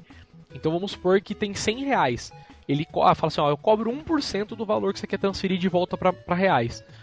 É 1% que você cobra? É 1%. Então eu quero, a sua taxa é boa. Beleza, então te- em vez de te devolver 100 reais, eu vou te devolver 99. E ele ficou com esse 1 real. Dessa forma é que a casa de câmbio lucra. Aí o que, que ele faz? Quando ele junta um monte desses 1 real, ele vai lá e compra Bitcoin de um cara. Com isso ele vai fundando a conta dele e ele pode vender mais Bitcoins e por consequência lucrar mais com taxas. É basicamente isso. Que é basicamente o que uma casa de câmbio faz também. Entendeu? Se você for na casa de câmbio e falar, eu quero trocar, sei lá, é, um dólar pro real. Quanto que troca? Ah, um dólar custa dois reais. Tá bom, obrigado. Você dá um dólar, ele te dá dois reais. Aí você fala, ah, não, mudei de ideia, quero trocar esses dois reais por um dólar. Não, pra você trocar de volta custa dois e vinte. É exatamente isso que a casa de câmbio faz. O preço de venda, na verdade, sempre é mais caro que o preço de compra. Porque senão a a casa de câmbio não quer ganhar nada. Em lugar nenhum. É, é- a ideia do Bitcoin é basicamente a mesma. A analogia com. Assim, É que não vai. dinheiro de verdade mesmo. Os caras sempre vão ter, vão, vão ter que ter algum, algum lucro, mesmo assim. Sim, com certeza. Se você for ver bem assim, até de o de pegar é, de real para Bitcoin e o inverso, basicamente o, ser, o trabalho não é quase é quase o mesmo, né? Mas para eles ter algum lucro, pelo menos esse de Bitcoin para real, eles têm, eles- acho que eles aproveitam para ter essa taxa, pra colocar uma coisa ou outra, porque o serviço é quase a mesma coisa, né? Pois é, aí o, o- você pode se perguntar, você ouvindo isso, automaticamente você provavelmente vai se perguntar, caralho, o que, que eu ganho com isso então? Se eu tô dando grana pro cara e depois na que eu vou tirar essa grana não vale mais o mesmo tanto. Primeiro, se você comprou bitcoins, você provavelmente não vai converter esses bitcoins em dinheiro de volta. Você pro- diretamente, provavelmente você vai converter em alguma mercadoria. Seja lá qual for essa mercadoria que você vai comprar com esse bitcoin. Senão não teria nenhum propósito de você ter comprado o bitcoin em primeiro ponto. Entendeu? Aí o que acontece? Você converteu esse, esse, esse negócio para mercadoria. Essa mercadoria é, é amarrada ao valor do Bitcoin atualmente. Você recebe essa mercadoria, beleza, você gastou o dinheiro. Basicamente foi isso. Você converteu o BTC, que é o símbolo da moeda, para um bem físico. E você também pode fazer isso de forma inversa. Você pode ir lá, ai, a Ariana sabe desenhar muito bem. Vou fazer um monte de desenho, vou fazer quadro, coloco para vender no eBay, só que eu aceito Bitcoin. Pronto, você descobriu uma outra forma de gerar moeda. Da mesma forma que você gera moeda no mundo real, que é trabalhando. Entendeu? Ou vendendo as coisas. Você, ah, em vez de eu vou vender meu quadro por reais, eu vou vender por Bitcoin, porque eu preciso de Bitcoin para fazer outra coisa. Ou para abrir uma casa de câmbio, por exemplo. É, Entendeu? a galera que usa sempre, é, ter- sempre lembrar que pode ser é a sua segunda moeda, é o seu segundo jeito de, de comprar algo, né? Com certeza. Você Eu- não ser e- dependente unicamente da sua moeda. Ah, moro no Isso. Brasil, depende do real. Então, Bitcoin é a sua Isso. segunda moeda. eu concordo plenamente com você nisso, Dante Borges. A questão do Bitcoin é, na minha opinião, claro, tem gente que vai provavelmente discordar, a galera que é mais, assim, né, pregadora do Bitcoin vai provavelmente discordar de mim. Mas a ideia do Bitcoin é o que? O Bitcoin é uma moeda secundária, como você falou, de transação. Não é uma moeda para você falar, caralho, eu tenho um monte de Bitcoin, sou rico. Não é monetária, né? Vamos dizer. Isso, não é. meu, a ideia do Bitcoin, na verdade, é para servir como uma moeda de troca. E, na verdade, como também serve o dinheiro de verdade, né? Se você for parar pra pensar. Dinheiro para trocar por bens e bens para você trocar por dinheiro. Mas é o dinheiro real, vamos chamar assim, né? Ele, ele é menos frágil que o Bitcoin, né? Exatamente, Marina, exatamente. A, a oscilação de mercado no Bitcoin é um pouco maior do que do dinheiro real, entendeu? O, o real não, o dólar não sobe, não sobe de 2,10 para 4 reais de um dia para o outro, entendeu? Por exemplo, por N motivos. Ah, pode acontecer, não é impossível, mas é improvável. Da mesma forma que o Bitcoin é improvável, de hoje ele está custando 34 e amanhã está custando 39, mas é possível. Entendeu? Então eu acho que o Bitcoin funciona melhor como moeda de troca. Aí você também pode se perguntar, beleza, então por que eu não pago direto em reais? Não preciso dessa merda toda. Exatamente pelo seguinte, pensa o seguinte, você vai comprar um bagulho no eBay. Qual é a sua dificuldade de mandar grana pra um cara no eBay? Raciocina, só raciocina nisso. Taxas de conversão. N é, N de, de N mil coisas. Você não. Primeiramente, se você mandar real pro cara, o cara vai pôr fogo e mandar uma foto para você. Tipo, isso para mim não vale dinheiro. Normalmente você tem que fazer um passo clássico. Você tem um cartão de crédito, você coloca seu cartão de crédito na PayPal, você vai na PayPal, paga o cara no eBay, o cara manda suas coisas. O dinheiro vai para conta do, da PayPal do cara, o cara saca lá do outro lado. Nesse meio desse processo, a Visa cobrou grana de você, taxa para você comprar o seu cartão, para você comp comprar no cartão. A PayPal cobrou taxa do cara para ele receber a grana. Então todos esses custos acabam tendo, tendo que ser amarrados dentro do valor final do produto. Isso é uma coisa que a rede Bitcoin elimina, porque o que acontece? A Mariana tá aqui, o maluco tá lá na puta que pariu do outro lado da Rússia. Pô, me passa seu endereço aí, vou te mandar Bitcoin. Beleza, o cara manda, não cobra nenhuma taxa. Daí a grana, a grana tá lá. O cara vai lá, vai numa casa de câmbio que normalmente cobra aí de 1 a 3% para fazer a conversão, que é muito menos do que o, o, PayPal cobra, que se eu não me engano a taxa inicial do PayPal é 2,30 já para começar, e muito menos que uma taxa de conversão, por exemplo, de um PagSeguro ou Mercado Pago que cobra 10% do valor. Que absurdo. Para fazer a conversão, exatamente. Claro que isso envolve uma N outras coisas como análise de risco, claro, eles arcam com riscos de transação tal. Então, mas ainda assim, na minha opinião, é completamente injustificável o valor.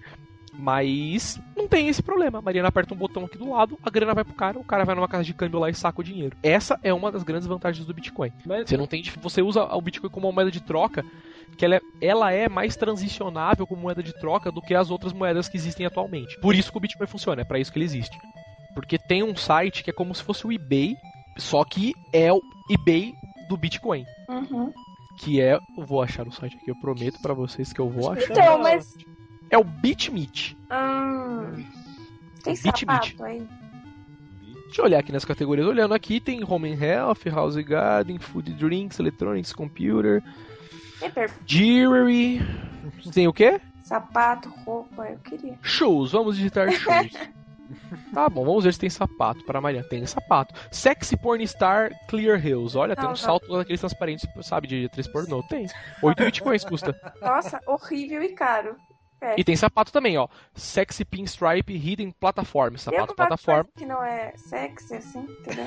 Não, sexy não é relacionado a sexo. Ah, é não. de sexy de bonitinho. bonitinho. É um salto. Escambau, é horrível isso. Não, olha o salto que é. Nesse caso, é esse aqui, ó. Calma aí. Tem uma coisa mais normal, assim, entendeu? Deixa eu olhar por, por aqui. Você tem que comprar só coisas extravagantes com Bitcoin. Não, é só, só porque você procurou uma coisa extravagante por coincidência. entendeu? Aqui tem, na index do site BitMeet, tem coisas aqui para vender. Por exemplo, olha que legal como que é, né? Temos aqui um HD de 500 GB, Western Digital para laptop. Normal Perfeito. pra você, Mariana? Normal pra você? O que tem dentro desse HD? Não. De acordo, eu vou ler o anúncio pra você. Vamos lá. O que tem dentro do HD da Mariana? É um HD de laptop pouco usado em condições perfeitas. Ah, mas tá usado, tem coisa aí dentro. Não, daí azar seu, você formata, né, Mariana? Porra, porque tão sério, né? Ah, aí... não sei, eu acho que a intenção é vender com coisa. Não, porque a ideia desse BitMeet é porque o BitMeet, na verdade, ele é o eBay. Como ele funciona na internet normal, vamos dizer assim, não, sei lá, na rede Tor, por exemplo, seria muito problema do cara vender isso aqui de forma. vender uma coisa ilícita para você, independente de como ele vai receber. Porque vai ter o endereço do cara, o cara tem uma conta aqui, o site é público, todo mundo pode ver. Hum. Não é bem essa a ideia nesse mercado aqui. Claro ah. que existe o mercado da coisa ilegal também, hum. que eu vou explicar depois. A ideia desse site é o quê? É um eBay, só que todas as transações são feitas via Bitcoin Basicamente é isso. É um mercado, você pode comprar tudo com Bitcoin. Então, resolve o seu problema do que você falou. Puta, como que eu faço para comprar coisas normais com Bitcoin? Esse é um dos exemplos. Existem lojas que também aceitam Bitcoin. Lojas, quando eu digo lojas, listas. Entendeu? Você pode ir lá na Wikipedia, tem a lista com todos os caras que vendem. Lojas que vendem, meu, perfume, sapato, como você disse. Uhum. Vendem. Que é o cara, o exemplo que o cara dá, que é café orgânico. Pão de açúcar aceita Bitcoin. Quem dera. Então, mas que... isso. Ah, foi mal, diz aí. Não, acho que é acho que é o grande, assim, que a, que a realidade que tá que a galera a galera ir pescando é que não isso é bom para quem quiser pegar coisa de fora. Eu, isso é uma grande mão. Não, não, não assim, não é. Então você quer dizer, né? Tipo... É, não evitando que você tenha que arcar tipo, com a receita quando o negócio chegar aqui. Mas claro. te poupando de vários, de vários outros encargos que você vai Exatamente ter de banco para banco, essas coisas. Isso que é a grande vantagem do Bitcoin.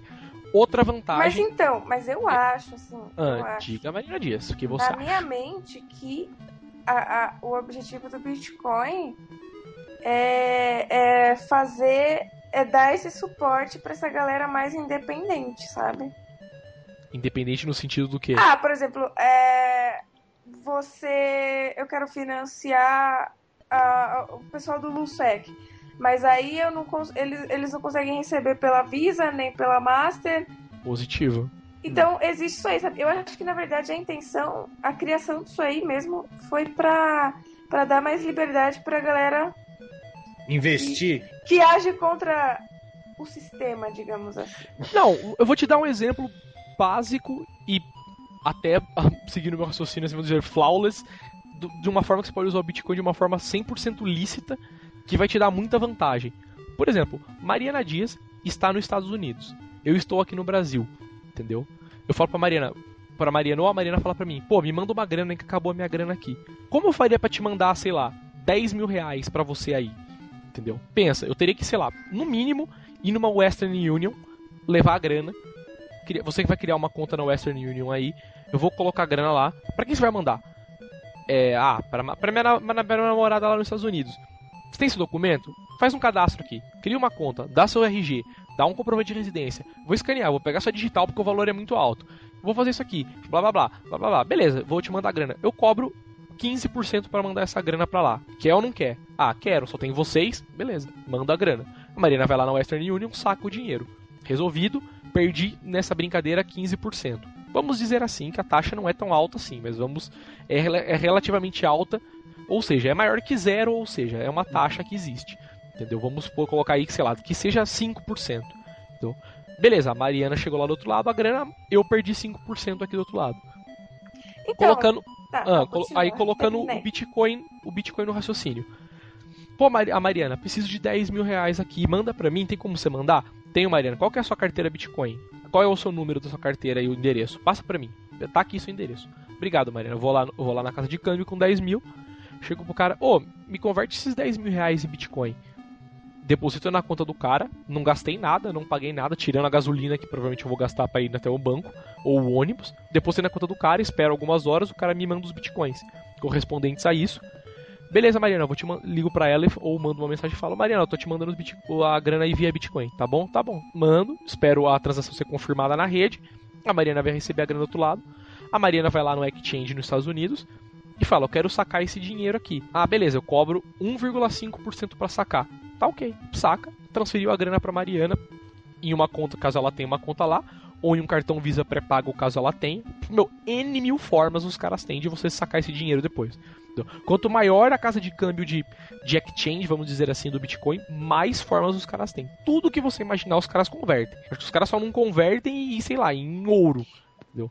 De resto, meu, cartão Visa pré-pago, conta bancária se você tiver, Alguns, dependendo dos caras, os caras têm sede. Você consegue ir lá, fazer a transferência de Bitcoin lá e pegar em grana. É então, muito foda então... isso, dependendo do país, claro, se for um país mais flexível, né? Isso já depende mais do governo, não tanto dos caras. E aí você recebeu a sua grana lá, os seus 10 mil, e eu perdi 1%. Essa é a ideia dos caras. Então, eu acho que, assim, na verdade, é, é, é a grande, grande sacada, assim, é que não existem interesses de instituições privadas, não existe o controle de instituições privadas. Exatamente isso em nenhum ponto, em nenhum momento, alguém pode bloquear a sua conta, né? ou até segunda ordem, até que, sei lá, descubra um problema muito grave na rede, por exemplo.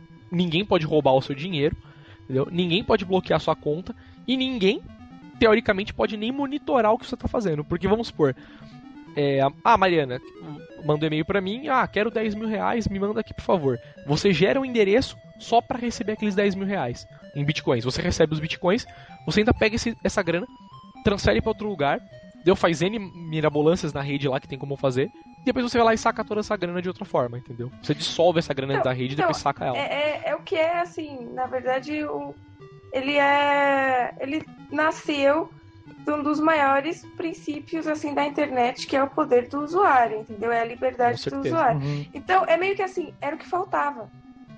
Exato. Tipo, eu consigo eu fazer muitas coisas na internet. Mas. Não, é, não dependendo eu, do dinheiro em si, né? Então, assim, eu ainda eu, eu já consigo fazer muitas coisas na internet. Muitas coisas na internet. Sem. É, é assim, digamos assim, anonimamente, piriri Mas é, eu ainda te, tinha que trabalhar com troca, sei lá, de serviços, de alguma coisa. Mas agora existe uma moeda corrente, entendeu? Você dependia de muitos intermediários para fazer algumas coisas, né? Então, Essa é não, mas coisa. assim, eu tenho uma moeda corrente agora na internet. Isso é, isso é sei lá. É, é, é, eu acho fantástico. Eu acho muito foda também. Eu estou falando, por isso que foi a ideia desse podcast. Porque tem gente que acha um bagulho ridículo, entendeu? Que eu não entendi, mas eu acho uma coisa muito foda. Basicamente, cara, seguindo esse exemplo que eu acabei de te não, dar eu agora. acho, assim, eu acho ridículo ficar minerando, sinceramente. Mas eu acho que a ideia. é, a sua opinião, é, claro. É excelente sabe? A moeda em si. Foi isso que eu falei. A ideia do podcast não é focar em coisas de mineração ou em como funciona a moeda. Se você quer saber isso, você vai lá na Wiki e lê até o talo, baixa a especificação da moeda se você quiser entender como que é criptografado as coisas. Entendeu? A questão é.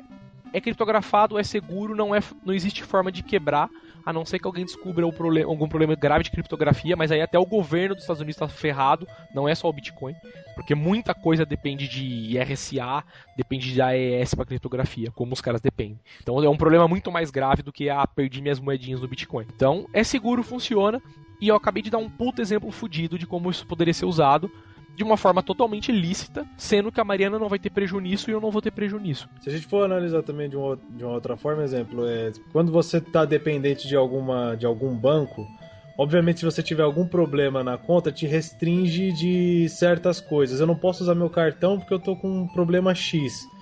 Mas eu tenho os bitcoins que, que, equivalem ao que eu quero. Então não depende do cartão, faça a transferência do Bitcoin eu tenho. É exatamente isso. A alma da ideia da criação por trás do Bitcoin é exatamente essa. O cara falou e fa criou a Bitcoin, pensou e falou assim: Meu, lógico, os caras, a galera que, meu, são tipo os nazistas do Bitcoin, né, os evangelizadores da coisa, os caras levam isso muito demais. Aquela coisa do tipo, ah, vamos se livrar da tirania dos bancos, do sistema capitalista burguês. Tipo, não, cara. Você tem uma moeda de transação que você pode enviar grana para tudo quanto é lugar fácil sem ficar pagando taxa. É basicamente isso.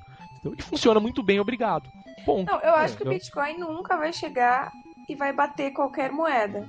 Não vai. Exato. Não vai bater eu, qualquer na verdade, moeda não é. corrente. É. Exato, não, na minha opinião, eu acho que não deveria nem ser a ideia dele. Para algumas pessoas é, entendeu? Algumas pessoas falam, não, cara, daqui tantos anos o dinheiro vai acabar e é Bitcoin e é moeda virtual o futuro. Talvez seja, entendeu? Eu não sou economista para poder falar.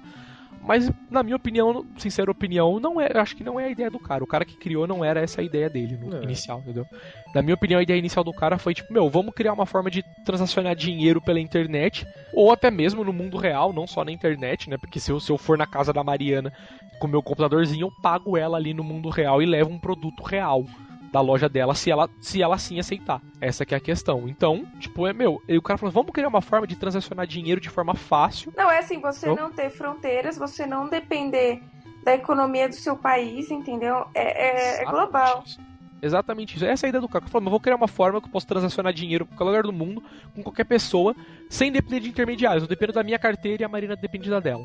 E de acesso à internet para poder confirmar e as transações. Todo mundo depende de todo mundo e todo mundo depende de todo mundo. Você vai estar sempre atrelado com outros, então não... Exatamente. Se um dia todo mundo sair da rede Bitcoin e só a Mariana ficar na rede Bitcoin sozinha, com o dinheirinho dela, sendo dona de todos os blocos. A partir do ponto que mais alguém for lá e baixar o cliente, já vão ser duas pessoas. A partir de que mais alguém o cara baixar e falar, vai, já vão ser mais pessoas. Por que isso não vai acontecer?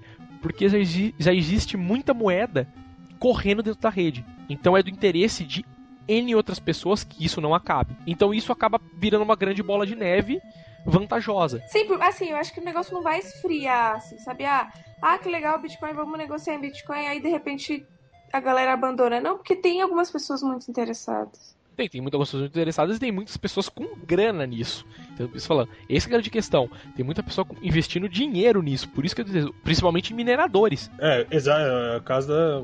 Que a gente for ver é o caso do, do pessoal do câmbio, né? Porque é impossível ser só de, de, de conversão, né? Ah, sem conto, agora converte. Não, os caras de algum jeito mineram e minera muito, né? Pois é, de algum jeito os caras têm que tirar a grana deles, né, entendeu? Porque eles estão prestando um serviço, como as casas de câmbio online de Bitcoin também prestam. Basicamente isso. E o legal, eu acho que o legal da, da questão de anônimo, pra gente ver, assim, quando você tem uma conta mais no banco, tem no Bradesco, tem no Santander, obviamente os bancos não se falam, mas eles sabem, né? Ah, Exato. Você tem, tem. E no Bitcoin é, o problema é seu. E, e aquilo assim, não querendo conspirar contra o mundo, né? Meu, chapéu, né, tinfoil. Mas é aquela coisa, o que impede um banco de saber quanto saldo você tem no outro? Teoricamente, sem você saber. Entendeu? O cara, beleza, o cara não pode roubar a sua grana do Bradesco pra pôr no Santander. Mas mas o eles que sabem na... que, que tá Exato. tendo movimento em outra conta. Exato, o que na teoria impede o Bradesco de falar pro Santander quanto tem de grana. Beleza, existem leis, existe um monte de coisa. Mas existe gente, e gente é burra. Logo, nada impede. Estou falando. Esse é o ponto. Não conspirando, obviamente, mas dando um exemplo aí estúpido da coisa. É, a gente, a gente também citando as coisas que são chatas, né? Porque meu, o banco ligar e querer questionar porque você tem conta em outro banco, é porque não sei o quê. Exato, cara. É um... exato. Coisas que acontecem, né? Realidade isso, né? É não, gente... e você, qualquer transação muito maior que você vai fazer, você precisa avisar, pedir autorização, fazer N coisas com o banco. Pois é. Ah, e fora, fora o fato de hum. você ter que pagar imposto em cima. É, fora Exato. exatamente esse exemplo que eu dei pra Mariana agora da Western Union. Se você chegar lá e falar, meu, quero mandar 50 reais pra Mariana nos Estados Unidos, os caras vão rir da sua cara, de tão alto que é a taxa, mas beleza, a gente manda os 50 reais pra ela, entendeu? Agora, se você chegar lá e falar assim, ó, quero mandar 150 mil reais pra Mariana. Entendeu? Opa, peraí. Da onde que vem esse dinheiro? Quem é você? Onde você mora? Quais são seus documentos? Você tem autorização para mandar essa grana? Eu tenho que mandar uma ordem lá pro governo. O governo tem que autorizar você mandar essa grana. É muito dinheiro pra esse dinheiro sair do país assim, de uma hora para outra, você mandando pra alguém lá. E o, tempo, e o tempo que vai precisar do dinheiro vai correndo, né? Exatamente. E é, lógico, os caras. Não é porque os caras são. Ah, eu sou cuzão, eu faço isso. Não é. A Western Union opera dentro dos limites da lei do país que ela tá dentro. Então ela tem que cooperar ou ela tá fora. Tem que fazer a parte dela da mesma forma que o governo faz. A questão é exatamente o que você falou. O tempo que o cara precisa da grana tá correndo. Se é um negócio ilícito, bem, eles vão pegar um negócio ilícito. Se é um negócio lícito, o cara se fudeu. Por causa disso que ele vai ter que ficar esperando. Tem N problemas. Fora, obviamente, o cara vai pagar uma deliciosa tarifinha para poder mandar essa grana pra lá. Então, então vamos passar pro próximo assunto da nossa pauta que era o que eu ia falar aqui. Quem já falou de comprar, falou um pouquinho sobre mineração, que na verdade não é o, o core do nosso podcast aqui. Falamos como funciona o Bitcoin bem por cima. Explicamos pelo menos que a Mariana teve a excelente ideia de fazer as perguntas básicas que os usuários talvez fizessem. Inclusive, amanhã estarei pegando o dinheiro da minha poupança e trocando por bitcoins. É, Olha só. Vai zerar a poupança e. Inclusive amanhã a Mariana estará ao vivo nua no webcam, que só poderia ser acessada via bitcoins por minuto, né? É assim, né? E os Inside recomenda. Exatamente. Agora você tem que trabalhar com o que é de mais novo no mercado. Com certeza, sempre inovar, que é o que importa.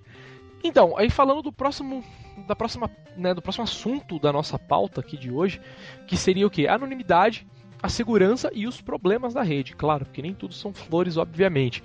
Começando com a anonimidade, e já explicou um pouquinho aí, né? Você pode criar os endereços. Só que qual que é a grande sacada da rede Bitcoin? Quando você baixa o cliente do Bitcoin para você criar sua carteirinha e começar a brincar na rede, baixa o, também por consequência todos os dados de todas as transações de toda a história do Bitcoin. Isso tem mais ou menos a última vez que eu baixei aqui no meu cliente, se eu não me engano, uns 6 GB não é um download leve de se fazer. Nossa. Mas, ainda assim, se você considerar, mano, a transação, histórico de transação da vida da moeda ter só 6 GB, é até pouquinho, se você for ver. Mas você, beleza, baixou aquilo lá, você pode baixar pronto da internet e colocar no seu computador, entendeu? Isso é tranquilamente, os caras resolvem de forma muito fácil. A partir desse ponto, você consegue navegar dentro desses blocos. Porque ali tudo está criptografado, mas tudo tem endereço. para onde foi o que, para quem, a grande, a, a, o grande outro lado da coisa é o que? Eu consigo ver que o endereço 12345 BR lol, lol, lol, lol, lol mandou 500 bitcoins pro endereço 5678 rue rue rue. Mas eu não sei quem é o endereço do, o dono do endereço lol, lol, lol nem quem é o, o dono do endereço rue rue.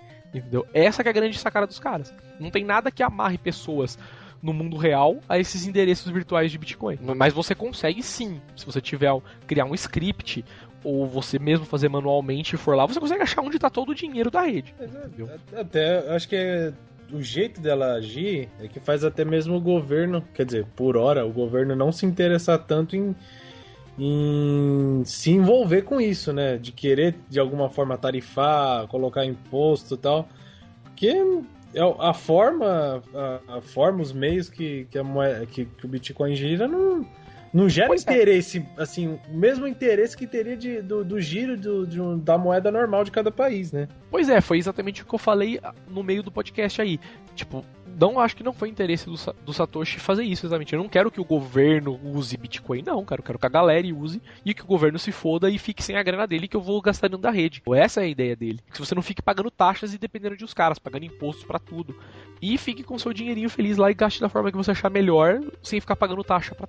Aí entra o assunto, outro assunto agora que era o quê? A segurança. Como eu falei lá no começo do podcast, quando você abre o cliente, ele criou a sua carteira a carteira tem a sua chave pública e a sua chave privada. Beleza, o que impede eu de roubar a chave privada da Mariana?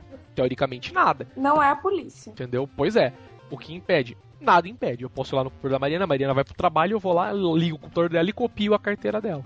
Porém, nada impede você de criptografar o seu arquivo de carteira, que essa é a grande sacada. Todos os clientes, por padrão, todos os clientes Bitcoin fazem isso por padrão o que impediria alguém de roubar a carteira da Mariana seria novamente a criptografia.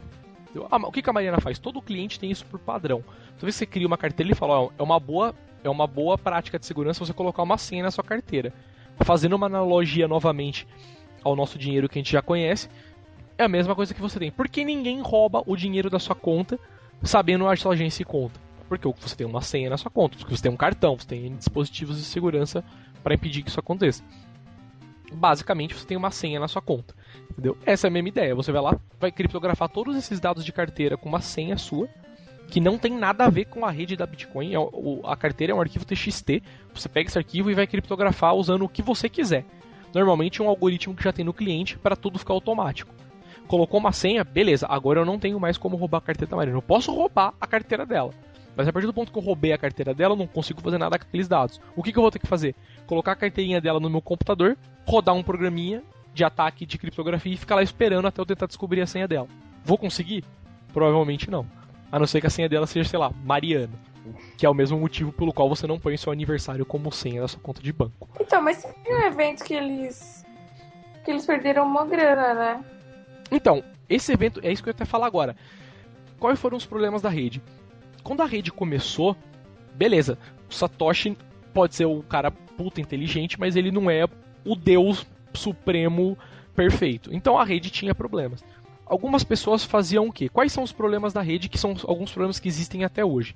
Dando um exemplo. O que impede você de gastar os seus bitcoins duas vezes na rede? Nada, porque como porque para para pensar. Eu tô aqui com a minha carteira, tenho 5 bitcoins, quero mandar um para Mariana. Beleza, vou lá, vou no meu cliente falo, beleza, manda esse um Bitcoin pra Mariana. Aí eu já falo e vou lá, beleza, é, tenho mais quatro Bitcoins. Beleza, mas antes eu tinha cinco. Manda cinco Bitcoins então pro Dante agora. Então, por que eu consigo fazer isso? Porque eu no, no momento que eu mandei o primeiro Bitcoin pra Mariana e eu mandei os cinco pro Dante, não deu tempo de um novo bloco ser criado para confirmar a transação da Mariana. Ou seja, é, eu consegui pagar a Mariana e pagar o Dante com dinheiro que eu não tenho. Isso é um problema grave da rede Bitcoin que existe até hoje. Como isso é resolvido? A partir do ponto que o dinheiro chegou para Mariana e chegou para Dante, em algum momento da vida da rede Bitcoin alguém vai criar um bloco novo. Um bloco novo vai ser minerado. Na hora de confirmar as transações, não vai bater, entendeu? O cara que, que montou o bloco vai falar, ué, tem uma transação aqui de dinheiro pro Dante, uma pra Mariana, Entendeu? A, da Mariana chegou primeiro para mim. Beleza, eu vou pegar a dela, mais algumas outras que estavam lá. A do Dante ainda não chegou para mim. Criei um bloco coloquei na rede. A partir do, do ponto que a rede começar a tentar calcular de volta quanto dinheiro você tinha, você gastou grana que você não tinha. Então, ou a transação da Mariana ou a do Dante vai ser revogada. entendeu? De alguma forma. A rede vai falar, beleza, uma dessas duas transações é inválida porque o cara gastou grana que não tem e ela vai ser cancelada, tipo, ela vai ser ignorada pela rede. Então a rede consegue calcular isso, porque todos os clientes têm acesso a dados de todas as transações do histórico de todo mundo. Logo eu consigo calcular quanto dinheiro tal endereço tem. E ele não tinha esse endereço, pra, essa grana para mandar. Entendeu? Esse é um problema grave de segurança da rede Bitcoin. Como isso foi resolvido? Quando você aceita um pagamento na rede Bitcoin, é, quando você usa o cliente, por exemplo, do Bitcoin, ou você usa uma carteira online, aparece lá. Você recebeu um pagamento de 5 Bitcoins, por exemplo, na sua carteira. Aí vai aparecer lá. Quantas confirmações esse pagamento tem? Nenhuma ainda. A partir do ponto que ele não tem nenhuma, nenhuma confirmação, nada garante que aquela grana não foi gasta duas vezes. Só que daqui a 10 minutos, que é normalmente o tempo médio para um bloco ser minerado, um cara vai descobrir um bloco e vai colocar essa transação dentro dele. Aí ela vai passar a ter uma confirmação. Aí daqui a alguns minutos vão ser criados outros blocos. Aí essa transação vai ser, vai, vão ser criado um, um bloquinho em cima desse bloco que tem a transação da Mariana, reforçando essa corrente. Ou seja, agora a Mariana tem duas transações. A partir do ponto que teve a primeira transação, a transação que eu fiz pro Dante clonada já foi pro saco. Porque ela não vai ser confirmada na rede mais. Porque eu não tenho mais a grana. Aí, isso que eles fizeram para fizeram tornar a rede segura. Quando você recebe um pagamento de alguma coisa, o pagamento teoricamente não é instantâneo. Então, se você está vendendo um produto, vamos dizer assim, ah, tem que uma coisa que eu estou vendendo via Bitcoin, eu vou mandar pelo correio para Mariana, o ideal é eu esperar que isso seja confirmado pela rede, pelo menos umas cinco vezes. Isso te dá a segurança de dizer que essa, essa grana não foi gasta duas vezes, que é o que eles chamam dentro da rede de double spending. A partir desse ponto, sei lá, teve uma, duas, três confirmações, eu posso mandar o produto para Mariana que essa grana minha nunca vai voltar. Não foi uma grana gasta duas vezes. Resolveram esse problema de segurança, basicamente. Que na verdade não era um problema, é um problema inerente do protocolo, mas que foi resolvido dentro dele mesmo. Outro problema, é, em uma, uma época teve um bug muito grave dentro da rede Bitcoin, que você conseguia criar transações de uma forma lá forjada e a rede aceitava essas transações. Por quê? Porque o, proto o protocolo, o cliente foi feito de uma forma lá que ele não esperava alguns tipos de, de valores lá em alguns campos e ele acabava ignorando isso em vez de descartar. Entendeu? Então um cara foi lá no meio da rede e criou um bloco com uma transação de não sei quantos mil bitcoins, de repente, sei lá, 250 mil bitcoins. E isso passou. Passou, ficou o bloco lá, foram criados mais um monte de bloco em cima. E aí, uma hora, alguém tava lá navegando na rede, na sua alegria, do seu tempo útil, e foi lá e olhou e falou: Caralho, essa transação tá estranha. Como que o cara, sei lá, a moeda existe há três meses só, e o, um, sei lá, vamos chutar aí, a moeda existe há um ano e um cara gastou 250 mil, sendo que o volume, sei lá, total de moedas na rede é 300 mil. Então, coisa estranha, entendeu? Como o cara tem toda essa grana de repente de um dia pro outro. Olhando no histórico do cara, a carteira do cara nunca teve nada. Ué, tem alguma coisa errada, de onde que surgiu essa grana toda? Aí os caras descobriram que tinha um bug no software que, né, gerencia a rede Bitcoin. Os caras foram lá, fizeram um patch, corrigiram, e aí dentro do cliente, esse bloco que ainda existe na rede, você pode ir lá no navegador de bloco e acho que dá para você explorar esse bloco ainda. Ele foi o que eles chamam de orfanado, porque o cara desacorrentou a corrente anterior, a próxima corrente, e pegou esse bloco. Aí no cliente está dito: todos os blocos do código X, tal, tal, tal, tal, foram revogados. Não acredite nas transações que estão dentro dele. Pronto, essa grana sumiu da rede automaticamente. Isso, lógico, foi feito com por, com a consciência de todos. Os caras descobriram que tinha um bug e os caras falaram: beleza, essa grana vai sumir. Toda a grana que estava ali que o cara tentou gerar vai sumir. Beleza, vocês concordam? Vamos lançar um cliente. Todo mundo baixou, a grana sumiu. E ponto. Resolveram esse problema, corrigiram o bug e ninguém mais consegue fazer isso. Se tem outros bugs na rede, ninguém sabe. É aquela mesma coisa.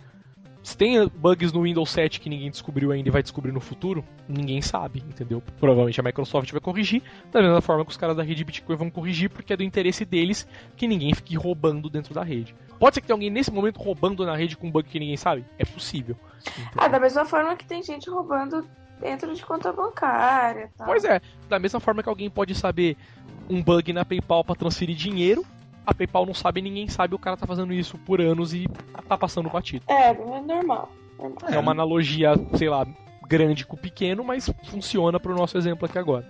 A galera entender que não, não mesmo sendo é, é um sistema e como todo sistema vai tem tá sujeito a erros, tá sujeito a aos mesmos problemas que, que vai ter num, num banco ou até Do mesmo jeito que a gente tá, tá sujeito a do nada cair um dinheiro que a gente não espera, que, ou como também tirarem dinheiro da gente, clonar. Que é os mesmos. É, é, comparando assim com o banco, a gente é os mesmos riscos que a gente corre. Então, aí esse foi um dos problemas dentro de N outros problemas que eles foram resolvendo, como o próprio Dante disse, corrigindo o cliente, corrigindo talvez às vezes atualizando o protocolo.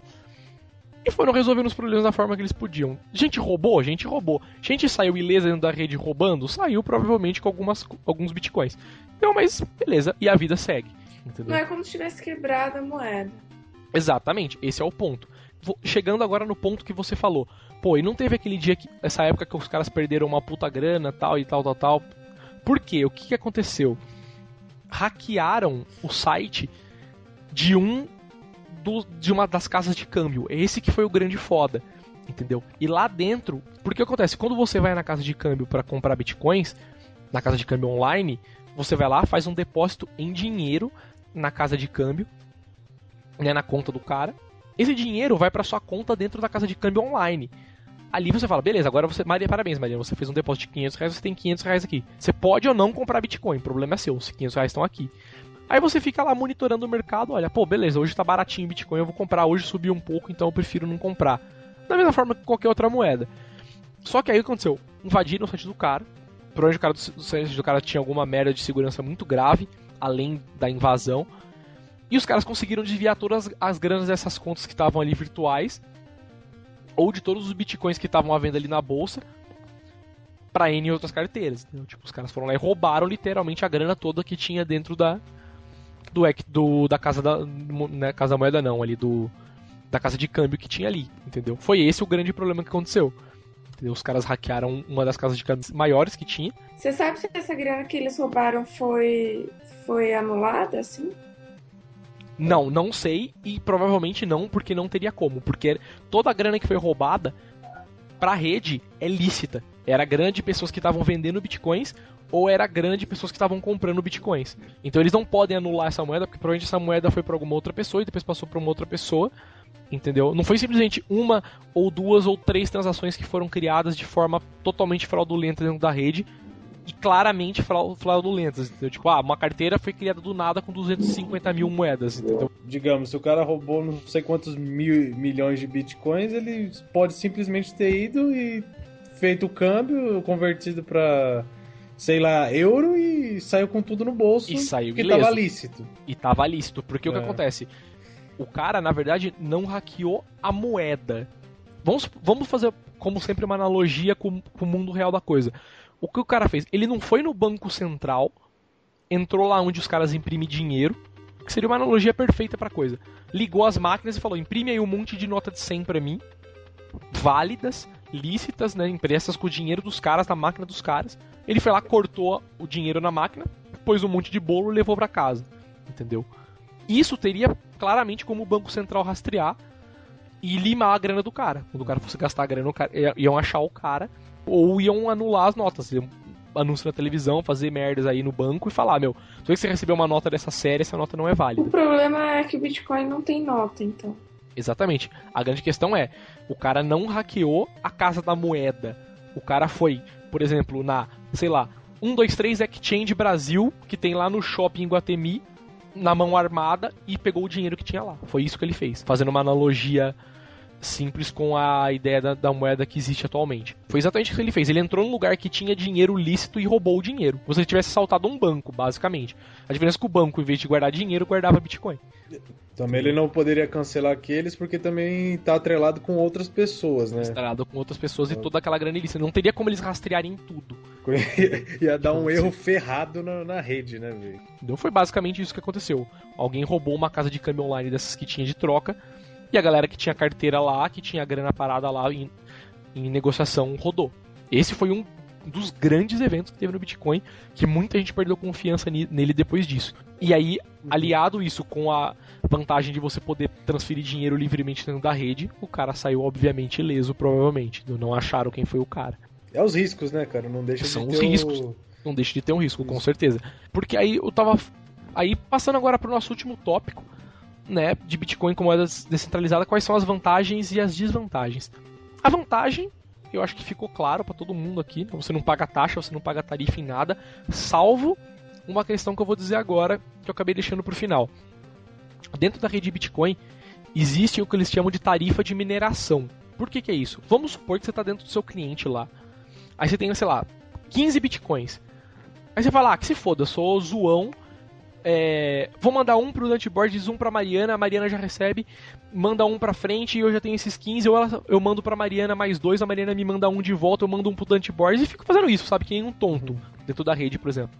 Em algum momento, a galera que tá minerando vai começar a perceber isso. Ué, porra, esse cara não para de criar transação dentro da rede. Quando isso for percebido na rede, isso normalmente leva alguns minutos, porque blocos são criados a cada minuto, a cada 10, mais ou menos 15 minutos.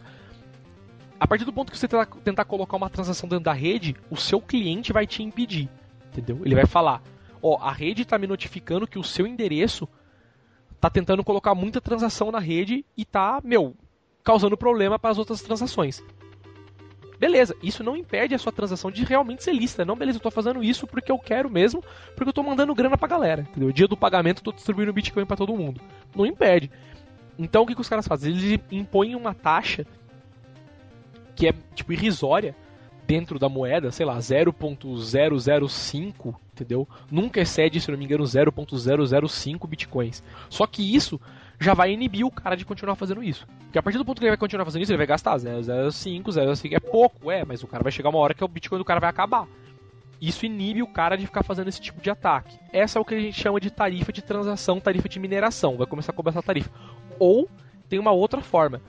Você pode pagar essa tarifa propositalmente. Na hora que eu vou mandar a grana, por exemplo, a Mariana tá lá com o endereço dela, eu tô com o meu, quero mandar 5 bitcoins para a Mariana.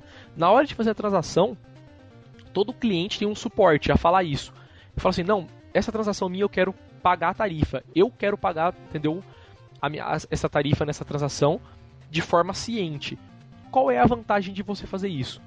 Imagine que você é um minerador de Bitcoin. Você tem a sua máquina lá, você está gastando a sua energia, fazendo a sua mineração.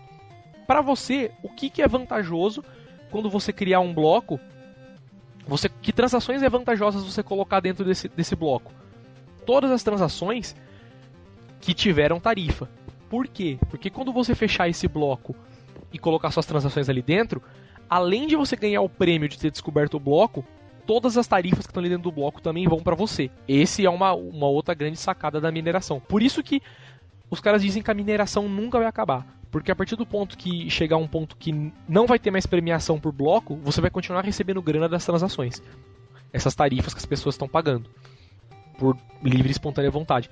Aí, onde entra a Vera de novo, a vantagem disso, tipo, beleza, por que, que eu vou fazer isso então e pagar essa transação? Porque, a partir do ponto do que? É interesse dos mineradores pegarem sempre as transações com mais tarifas. E é interesse seu que está pagando do cara receber a grana rápido. Logo, as tarifas com transação são confirmadas primeiro. Uhum. O resumo da ópera é esse. Toda tarifa com transação é confirmada primeiro pela rede, porque é do interesse dos mineradores pegar elas primeiro. Então, às vezes, se você paga fazer uma transação sem tarifa, beleza, sua transação pode ser confirmada em 10 minutos também. Só que às vezes pode demorar uma hora, duas horas. Em algum momento ela vai ser confirmada, ela nunca vai ser perdida. A não ser que ela seja inválida para a rede. Mas em algum momento ela vai ser colocada dentro de um bloco e a sua transação vai ser confirmada. Só pode demorar, às vezes, em vez de minutos, demorar horas. É basicamente isso. Então existe aí uma tarifa para você usar a rede Bitcoin. Só que você paga ela se você quiser ou não. Isso não está implícito no sistema. Tem essa vantagem também. Pagou, você entra na fila primeiro, não pagou, você espera um pouquinho mais. E uma outra coisa que alguns podem achar uma desvantagem, mas eu acho como uma, uma vantagem muito foda. Que o que, que é? A, o Bitcoin, teoricamente, é uma moeda anti-burrice. A prova de burrice. A prova de gente burra, na verdade. Por quê? Por quê? Porque as pessoas não podem desenhar nas notas. Não, não só isso. não pode falsificar as notas. Não. Mas o que, que é a, a, a, grande questão? Por que, que eu digo que é a prova de gente burra? Muita gente pode não concordar com o meu raciocínio. Mas é o que? Se a Mariana tá lá, ela criou a carteira dela, recebeu um monte de dinheiro. Aí o programa vai falar pra ela, oh, você não quer criptografar sua carteira por uma senha? Não, não tem problema, ninguém usa meu computador. Entendeu? Aí o cara vai lá, alguém usa o computador dela, ou rouba o computador dela, se é um laptop, por exemplo, na rua o cara vai lá, sabe que tem Bitcoin, né? Descobre por acaso, rouba os Bitcoins dela, ela perdeu a grana dela. A culpa é de quem? A culpa é dela porque ela é burra que não criptografou. Entendeu? Ela podia ter colocado uma senha. Ponto. Ponto. Acabou aí. E o que, que é mais legal disso tudo? Ela não tem para quem chorar. Isso é maravilhoso. Ela vai chorar em casa sozinha ou se enforcar com o cabo de eletricidade. Mas ela não vai poder chorar. Por que, que eu digo isso? Porque o que, que é o grande câncer do Brasil, na verdade? Na verdade, não só do mundo, mas no Brasil é bem grave isso. Eu tenho a minha conta no Bradesco. Eu entro lá no Home Bank, acesso o meu Home Bank, faço as minhas coisas. O cara vai lá, recebe um e-mail. Por favor, digite aqui no, nesse e-mail o número da sua conta, todas as suas senhas, todos os seus dados, CPF, endereço, todos os tokens do seu cartão. O que o cara faz? O cara vai lá e digita. Entendeu? Não, não dá nada fazer isso. É o banco. Beleza, digitou, o cara vai lá, lava a conta do cara, limpa tudo, paga boleto, faz o caralho a 4, o caralho a 5 e beleza. Aí o cara chega no outro dia não tem grana na conta dele. O que acontece? O cara vai lá no Bradesco e fala: Meu, roubaram a minha conta. Bradesco, ah, não roubaram, cara, tá aqui essas transações. Não, não fui eu que fiz as transações. Ah, então tá bom. Tá. Quanto que você tinha aí? 20 mil, tá, tá sua grana de volta. E o Bradesco se fode. Lógico que o Bradesco não se fode, ele enfia no cu das outros. Entendeu? Só por isso, por que, que você paga, tipo lá, 15 reais pra ter sua conta no Bradesco? Não é à toa. É, pra, pra tá, não, não ter que ter esses. Esses problemas. Pra eles não terem que arcar com esses problemas. Entendeu? Mesmo a questão de segurança, mesmo que, te, que eles estejam. Eles têm que arcar com tudo isso, mas não deixa de ser um inconveniente. Fui lá pois na é. conta hoje, pô, sumiu. Tô, tô, tô leso liso e agora que eu vou fazer? Quanto tempo, mas, mas, mas quanto tempo dizendo... leva um, pra re, ressarcir isso? Não, não, tudo? mas eu, eu não digo nem, isso, nem essa que é a questão. Eu hum. digo que a questão é o seguinte: você perdeu a sua grana porque foi burrice sua. Você que foi lá e digitou a senha pro cara. Entendeu? Ah, tá, um não, site falso questão, né? ou em um e-mail falso. Não é culpa do Bradesco, deveria ser culpa sua. A questão é, o Bradesco, por lei, não consegue fazer a culpa ser sua. Então ele tem que te pagar e ficar na miúda dele e depois enfiar no seu cu de outra forma. Ah, tá, que é o que ele faz, todos os bancos fazem. Não é porque os bancos são ruins, é porque a gente é burro. Basicamente é isso. É, pro então, cara não acreditar na, na, na, em qualquer proposta mirabolante. Exato, tem, é isso né? que eu tô falando. Pra mim, isso é uma grande vantagem da rede Bitcoin. Ela é a prova de burrice. Se a pessoa é burra, o problema é dela. Ela vai perder a carteira dela, vai perder a grana e ela vai rodar.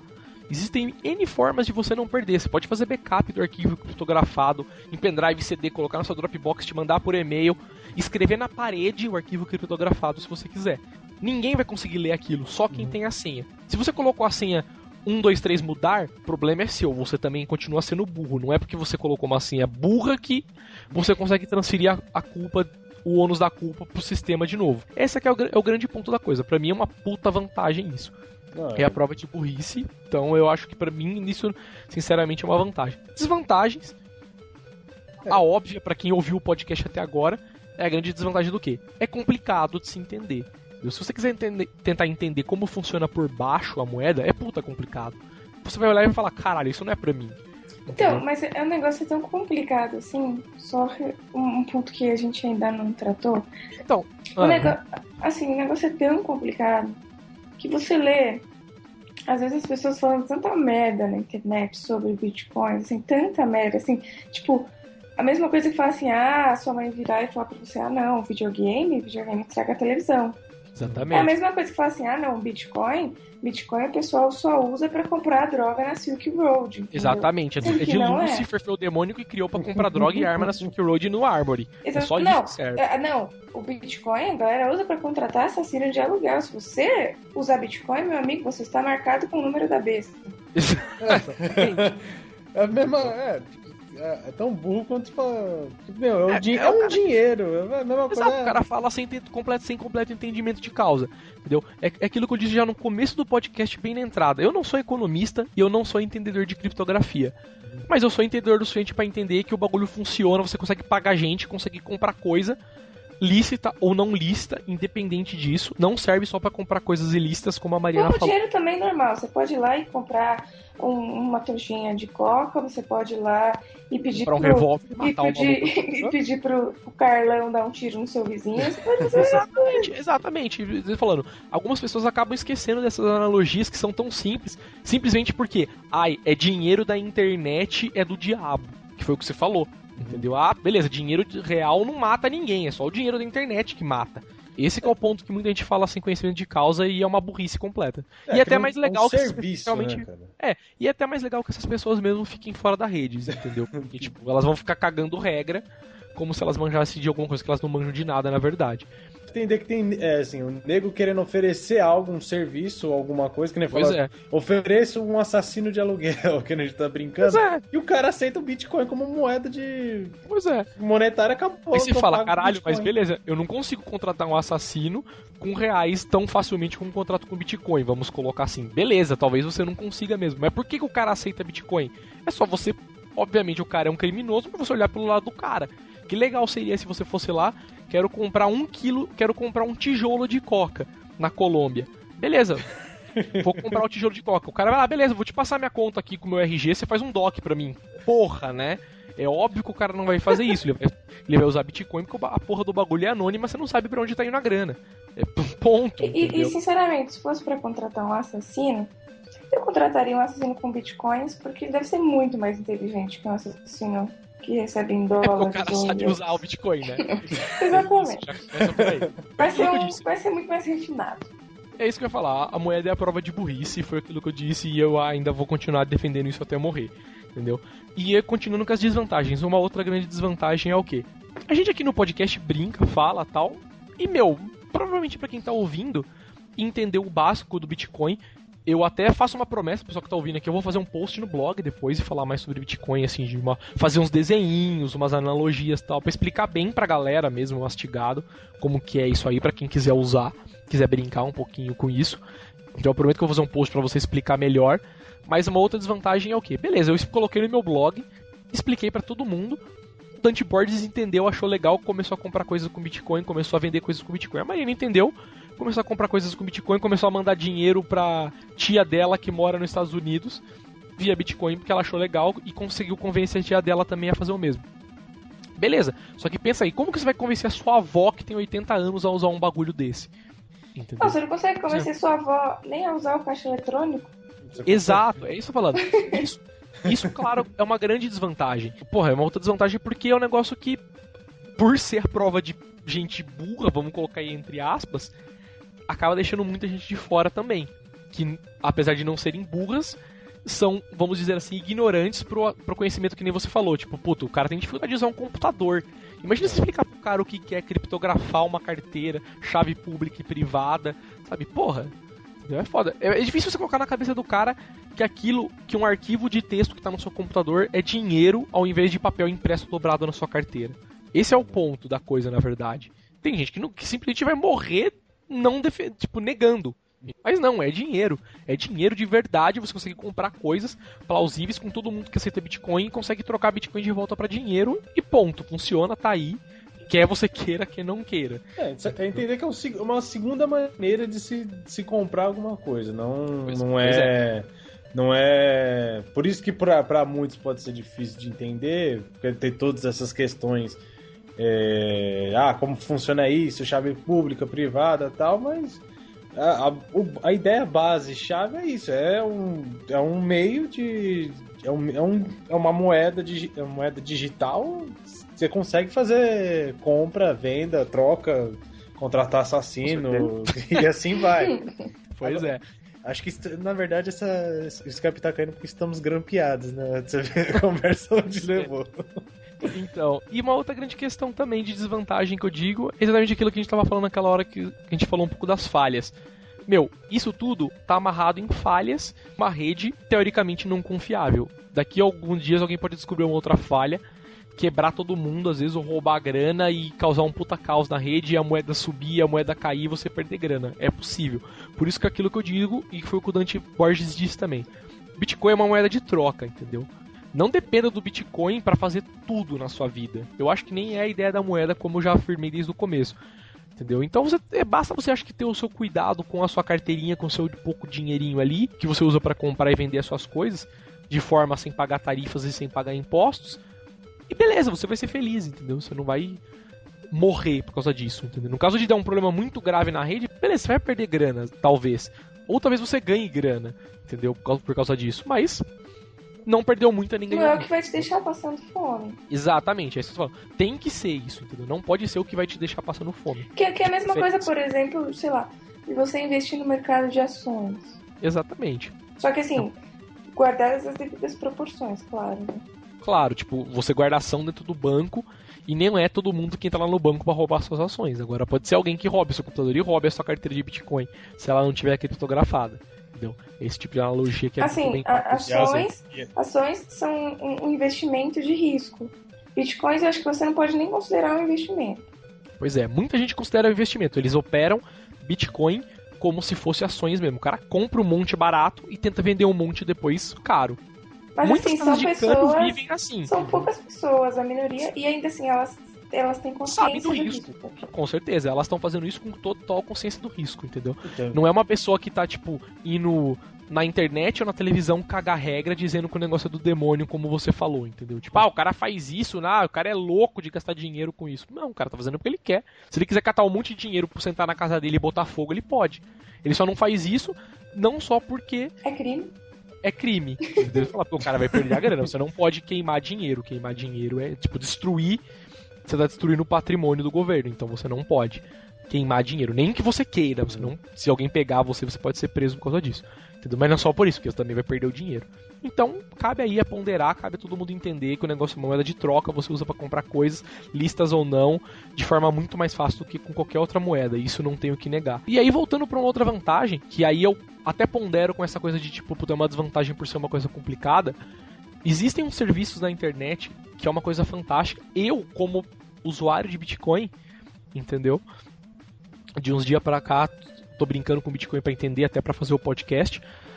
Uso um sistema de carteira online. Que o que, que é o sistema de carteira online?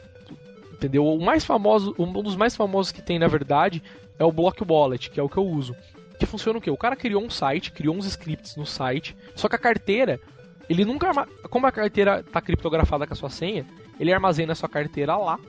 Entendeu? Se algum dia alguém for lá e roubar o HD do servidor do cara, não vai conseguir fazer nada, porque todas as carteiras estão criptografadas, diferente do problema que aconteceu com a Mariana disse, que os caras roubou grana dos caras que estavam na casa de câmbio, entendeu? Que ali o, o bagulho não estava criptografado, não poderia estar realmente, porque senão os operadores de câmbio não iam conseguir transacionar os dinheiros, tal, ali dentro.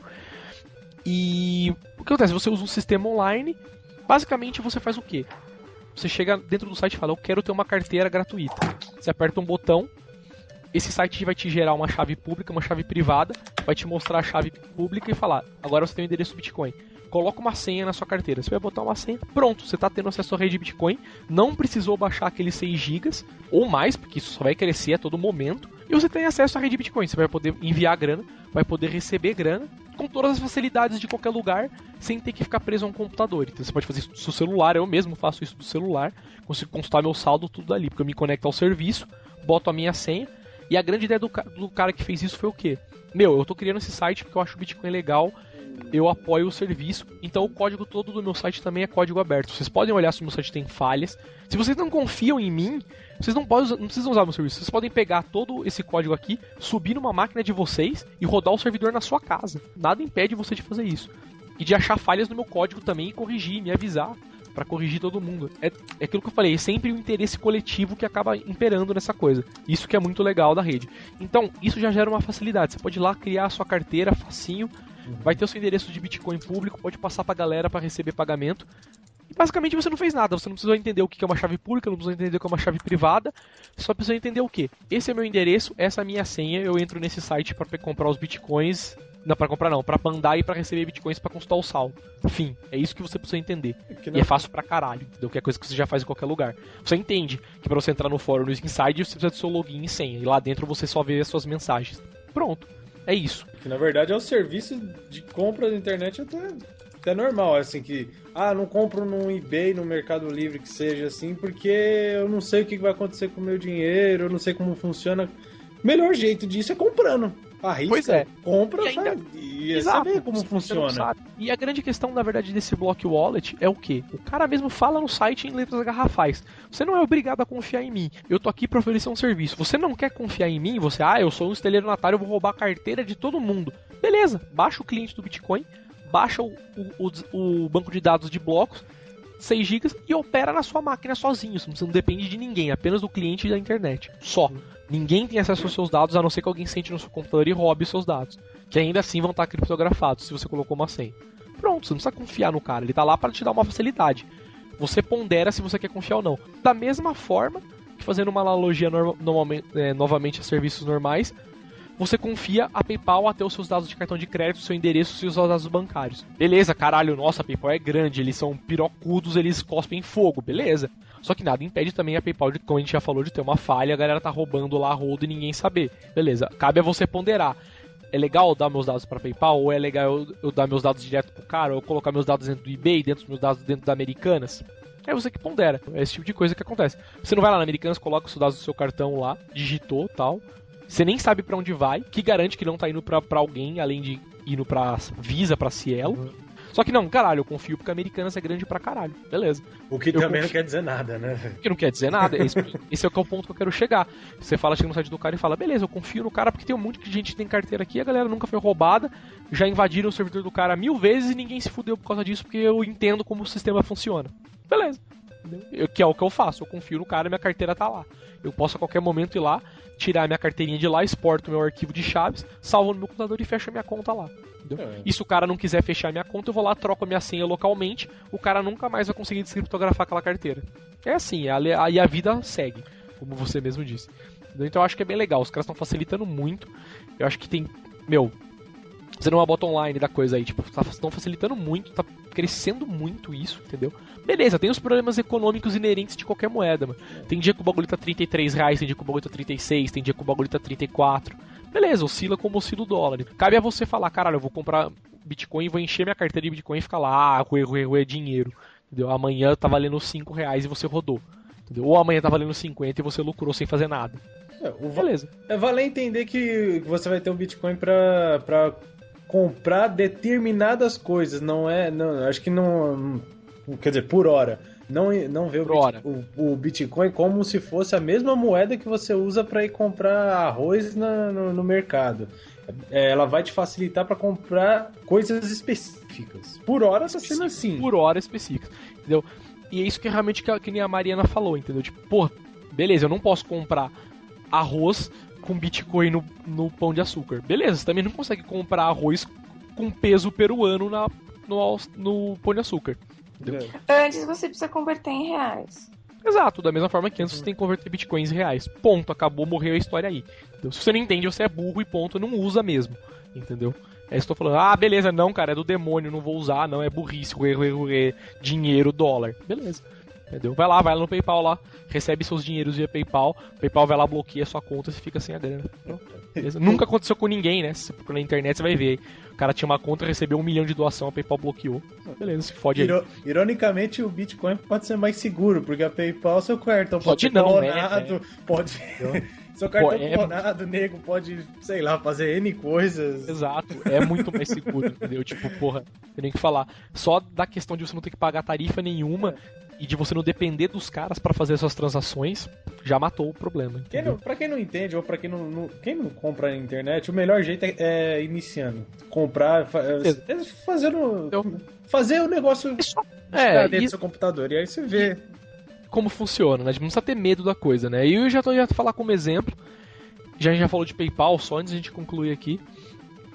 Falando novamente de da PayPal, eu sou um exemplo vivo disso, porque aconteceu. Eu não aceitava PayPal pela loja News Inside. Até hoje eu não aceito cartão, só via Mercado Pago. Por motivos que eu vou explicar agora no final, quando eu terminar essa frase agora, essas coisas que eu vou falar. Eu, aí um dia o cara chegou e falou: Ah, tipo, meu, você aceita PayPal, tal, tenho grana na PayPal eu queria comprar uns serviços, uns desbloqueios tal.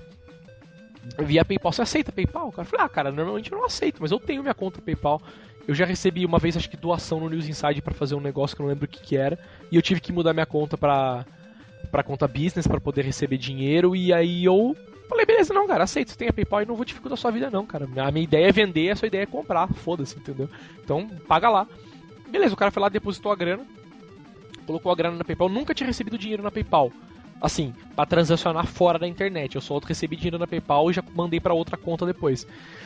PayPal também. Aí eu recebi esse dinheiro uma vez. Beleza, a grana caiu na minha conta no outro dia, eu fui lá e saquei. Falei, beleza, por que eu vou deixar aquela grana na PayPal? Não vou usar agora, entendeu? Saquei a grana. E, meu, mandei os produtos pro cara, fiz o serviço que tinha que ser feito na loja. Beleza. Passou um tempo, depois veio outra pessoa, comprou outra coisa também, da mesma forma. E beleza, recebeu né, quero pagar com PayPal, cara. E aí, como que eu faço? Beleza, dá um endereço, paga aí. O cara pagou, passou alguns dias, eu fui lá e saquei essa grana também. Uhum. Beleza, passou alguns dias, do nada chegou um e-mail na minha, pra mim no PayPal, ó, sua conta foi limitada. E essas duas transações que você sacou foram revertidas pelos caras que emitiram. Provavelmente os caras usaram um cartão roubado para fazer as, os pagamentos para mim. Hum. Entendeu? Os caras foram lá e, ó, a gente tá dando um chargeback nessas transações. E a partir de agora você deve esse valor para PayPal. Entendeu? Putz, que Beleza. Aí eu fui lá e respondi o e-mail. Liguei lá pros caras na PayPal, putaço. Hum. Eu falei pros caras, meu, primeira coisa, Tipo, a obrigação dos caras, a obrigação de, de, verificar se o pagamento tá bom ou não é dos caras, não é minha. Não sou eu que tenho que ir lá entrevistar o cara e pegar a documentação. É, é, é trâmite do PayPal. É para isso que eu pago taxa no PayPal. Entendeu? Pago tarifa de um monte de merda para os caras aceitarem. Não, mas conta limitada, agora você deve a grana pra gente. Eu falei, eu, eu, eu falei sinceramente, eu falei, meu, eu dependo da PayPal. Eu dependia, né? Porque eu comprava, comprava as uhum. coisas da loja, algumas coisas na, na DX mesmo. Ia lá, só aceitava PayPal. Aí eu falei pros caras, falei, meu, sinceramente, eu dependo da PayPal, eu trabalho com movimentando dinheiro através da PayPal. Como que eu posso desbloquear meu, essa, essa conta? É, e era, era um valor, valores irrisórios, sei lá, vamos chutar aí 200 reais, não nem lembro quanto era o valor. Mas não era uma coisa absurda, entendeu? Foram algumas coisas que eu vendi na loja e tal. Aí eu falei pra mulher, beleza, meu, eu tenho essa grana, como que eu posso pagar vocês? Aí eles falaram, ah, beleza, a gente tem os dados, você pode mandar o dinheiro pra gente ou colocar o dinheiro na sua conta PayPal via seu próprio cartão e reembolsar a gente dessa grana. Aí eu falei, beleza, se eu reembolsar essa, esse dinheiro para vocês, vocês desbloqueiam a minha conta e eu posso continuar usando e a vida segue firme e forte eu, e eu arcando, né, pensando comigo e eu arcando com prejuízo, lógico. Hum. E aí continua, eles falaram, não, sua conta nunca mais vai ser desbloqueada, você deve pra gente, você tem que pagar isso aí e sua conta vai ficar bloqueada para sempre e você nunca mais vai usar o PayPal. Eu falei, ah, beleza, então eu não vou pagar. Desliguei o telefone e tô aqui. Ué? E beleza. Porque, tipo, beleza, eu vou arcar com o preju, vou arcar com o preju de perder a conta, por causa do quê? Entendeu? Por causa de burrice dos caras, entendeu? Porque os caras que aceitaram o pagamento. Ai, Aí por que eu tô caramba. falando isso? Porque agora no mercado pago, essa é uma das grandes vantagens do mercado pago e do PagSeguro principalmente. Hum. E, meu, acho que do pagamento digital também, que é do Buscapé e tal, funciona assim. Por quê? Todo o processo de, de verificação do pagamento é feito por eles. Se o processo passar, eu mandar o produto, receber a grana e no futuro o cara cancelar essa compra de boa fé ou de má fé, por algum motivo, quem arca com o prejuízo são os caras. Entendeu? É o mercado pago que arca com esse prejuízo, ou é o PagSeguro, no caso o UOL, que arca com esse prejuízo, ou é os caras do, do Buscapé que arcam com, com esse prejuízo. Você fala, caralho, que legal, que vantagem que é isso? Claro, tem uma vantagem. Qual é o custo disso? Eu tenho que pagar 10% da transação pro mercado pago. Se alguém compra um Xbox de mil reais na minha conta, entendeu? 100 pau vai pro mercado pago. É isso. Entendeu? É. Com, compensa? Para mim compensa porque é muito melhor do que me fuder de novo com a PayPal. Não, claro. Tanto que, eu, tanto que eu recebo muito pouco pagamento via Mercado Pago, porque a galera também não quer nem pagar. Porque os caras preferem ter essa grana de desconto no pedido do que pagar para mim via cartão. E até eu concordo com os caras, obviamente. Deposita aí na minha conta, eu te mando o produto, você tem um descontinho aí. Beleza. Entendeu? Então é foda. O Bitcoin tem exatamente essa vantagem. Não tem chargeback na rede.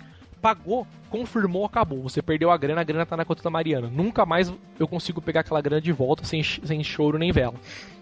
Por isso que eu, que eu falei, é a prova de burrice. Mandou a grana, mandou, rodou. É isso. E é uma puta vantagem. Principalmente se você vende coisas, vamos dizer assim, não palpáveis.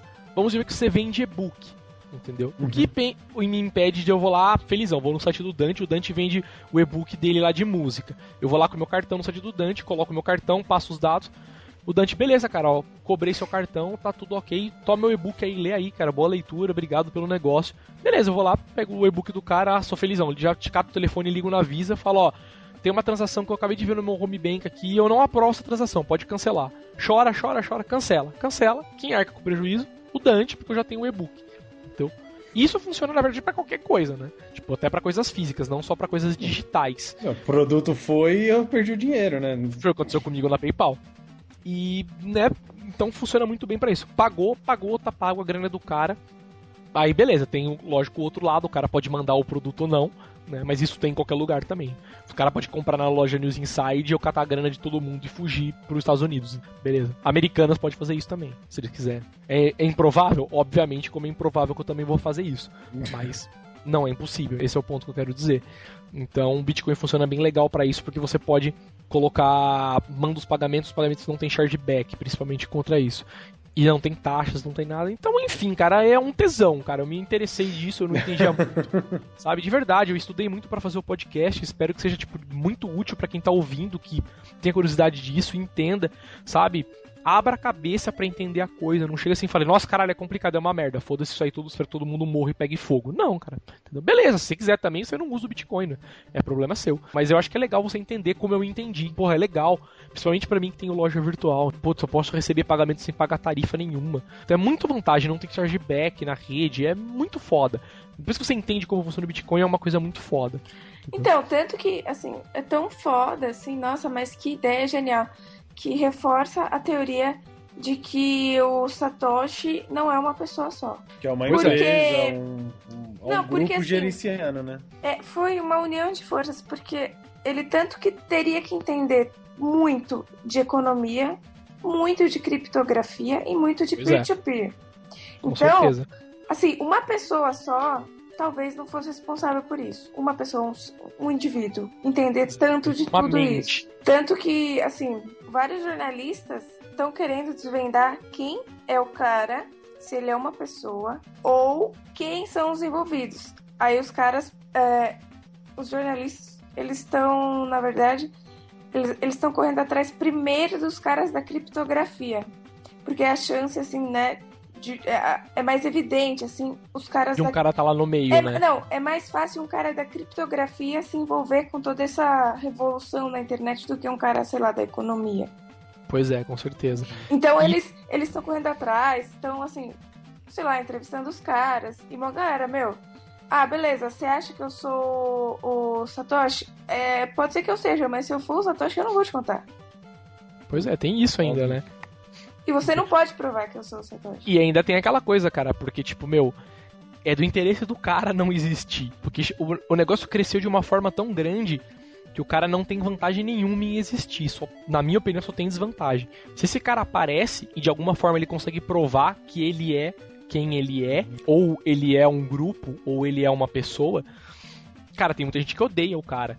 Não, e ele, Princi- ele, ele, Tem gente de banco que odeia o cara porque o cara conseguiu. Beleza, Bitcoin é usado pra muita coisa ilícita. Porra, imagina aí, naqueles mesmo, mesmo exemplo que eu dei pra Mariana. Quanta grana eu não poderia lavar, sei lá, de Israel, mandar pros Estados Unidos, pro Canadá, pro Camboja, pra puta que pariu. Não, mas assim, mesmo assim, mesmo, sei lá, é, sei lá, do, de Israel para o Canadá, mas fora isso, tem assim, por exemplo, tem a questão que a gente, a gente brinca que a galera compra droga, compra arma, faz N coisas, mas faz mesmo, entendeu? Uhum. Mas faz mesmo, é, exatamente. Só que assim, que, que isso tá deixando os senadores americanos em alerta, porque na verdade, assim, os Estados Unidos, eles são, é, assim, o, o, o, pai do, o pai do mundo, entendeu? Eles têm que saber de tudo, eles têm que controlar tudo. E então, qualquer coisa que já, já, já Sai da mão dos caras, né? do controle governamental, já levanta a orelha deles, entendeu? Eles são, eles são os primeiros a ficar alerta. Então, além disso, essa questão da- das drogas sendo vendidas na, na Deep Web, na, na Silk Road, tem, uma, tem um estudo que ele mostra que o maior mercado vendedor e consumidor está nos Estados Unidos. Então, na verdade, eles estão de orelha em pé com razão, entendeu? Sim, com certeza. O giro, o giro de valor que, que É, passa e exi- por ali, não tem... É, e lógico, e é aquela coisa, cada um quer o seu- a sua fatia do bolo. Entendeu? Imagina, cara, uma Visa, uma Mastercard olha pra isso e fala, caralho, né, tipo, quanta grana eu tô perdendo quem tá deixando de gastar com os meus cartões e gastando nessa porcaria aí. Beleza. Será que isso é motivo suficiente pro- pros caras irem lá e apagarem o cara de raiva? Não sei. Não que- é aquilo que eu falei, não quero conspirar contra todo mundo. É, Mas. Assim, não, não assim, é porque assim, tem, tem várias coisas, né? Eu, eu, eu sou meio assim da conspiração mesmo. Sua conspiração? Vamos lá. Porque os caras não precisam ir lá e apagar o cara, entendeu? Igual o cara do Reddit que, Se matou, que né? matou esses dias. Ele tava sofrendo uma pressão filha da puta, entendeu? Então você não precisa ir lá e apagar o cara, você faz o cara se apagar. Exatamente. Uhum. Então, o cara fica na dele lá, dá risada, ele não tá perdendo nada. Só tá, só tá ganhando, entendeu? Tá lá no cantinho dele, ruê, ruê, ruê, todo mundo tá usando meu dinheirinho, que legal. Né, tô feliz com isso pra mim. Não posso contar pra ninguém, mas tô feliz comigo mesmo, né? Tipo, é basicamente isso que o cara tem que fazer. É, governo, Deve fazer, na verdade, né? o governo querendo ganhar alguma coisa com um serviço. Como todo serviço eles, podem estar ganhando alguma coisa, sempre tem algum, ou nem que seja centavos, mas que ge- gera pra ele muita coisa. É, é querendo aproveitar um serviço desse. Que obviamente tem umas. que tem muito mais vantagem. Pô, você ficar livre de um monte de encargo de cartão, meu, de um monte de encargo de, de, é. de banco, é uma. Não é uma vantagem, é, um- é uma benção, cara. Exatamente. Por isso que muita gente, tipo, não odeia o negócio, entendeu? Não só, como a Marina citou com razão, no, no problema de, de droga, de nego comprar arma, entendeu? E de meu N problemas que o negócio possa, possa gerar também. Da mesma forma que a gente já falou no começo, nada impede o cara de catar dólar e ir lá e comprar um revólver e matar o vizinho. Não impede o que já fizeram isso, né? Tipo, um monte de gente faz isso. Nego entra em escola, atirando, nego mata nego no shopping. Se o cara comprou a arma dele na Silk Road ou se ele comprou com dinheiro normal, você nunca vai saber. Agora, não é esse o ponto. O ponto é. Meu, o problema é muito mais embaixo, né? O problema, na verdade, é videogame violento, né? Então, porra. Tem que proibir a sempre, Microsoft, a Xbox é, e, o- e a Sony de fazer videogame violento, que aí resolve o problema, não é o Bitcoin. Tal. Mas logo, logo estaremos comprando jogos pela Beach Road. Cara, na verdade, se você entrar lá na, no mercadinho lá, como que era? É o Beat. Meet Meet? Tinha Não, lá uns pode PS3 no Xbox já, já, já rodando é, lá os discos já. Entendeu? Tá lá, cara. Tipo, aquela coisa que você vai falar assim, caralho, por que eu vou fazer isso? Comprar com se eu posso comprar por grana? Sei lá, você pode fazer até pelo lose, entendeu? Você fala, ah, beleza, vou comprar moedinha pra ficar trocando com a galera que eu achei legal o sistema interessante. É o que eu tô fazendo, entendeu? Pronto.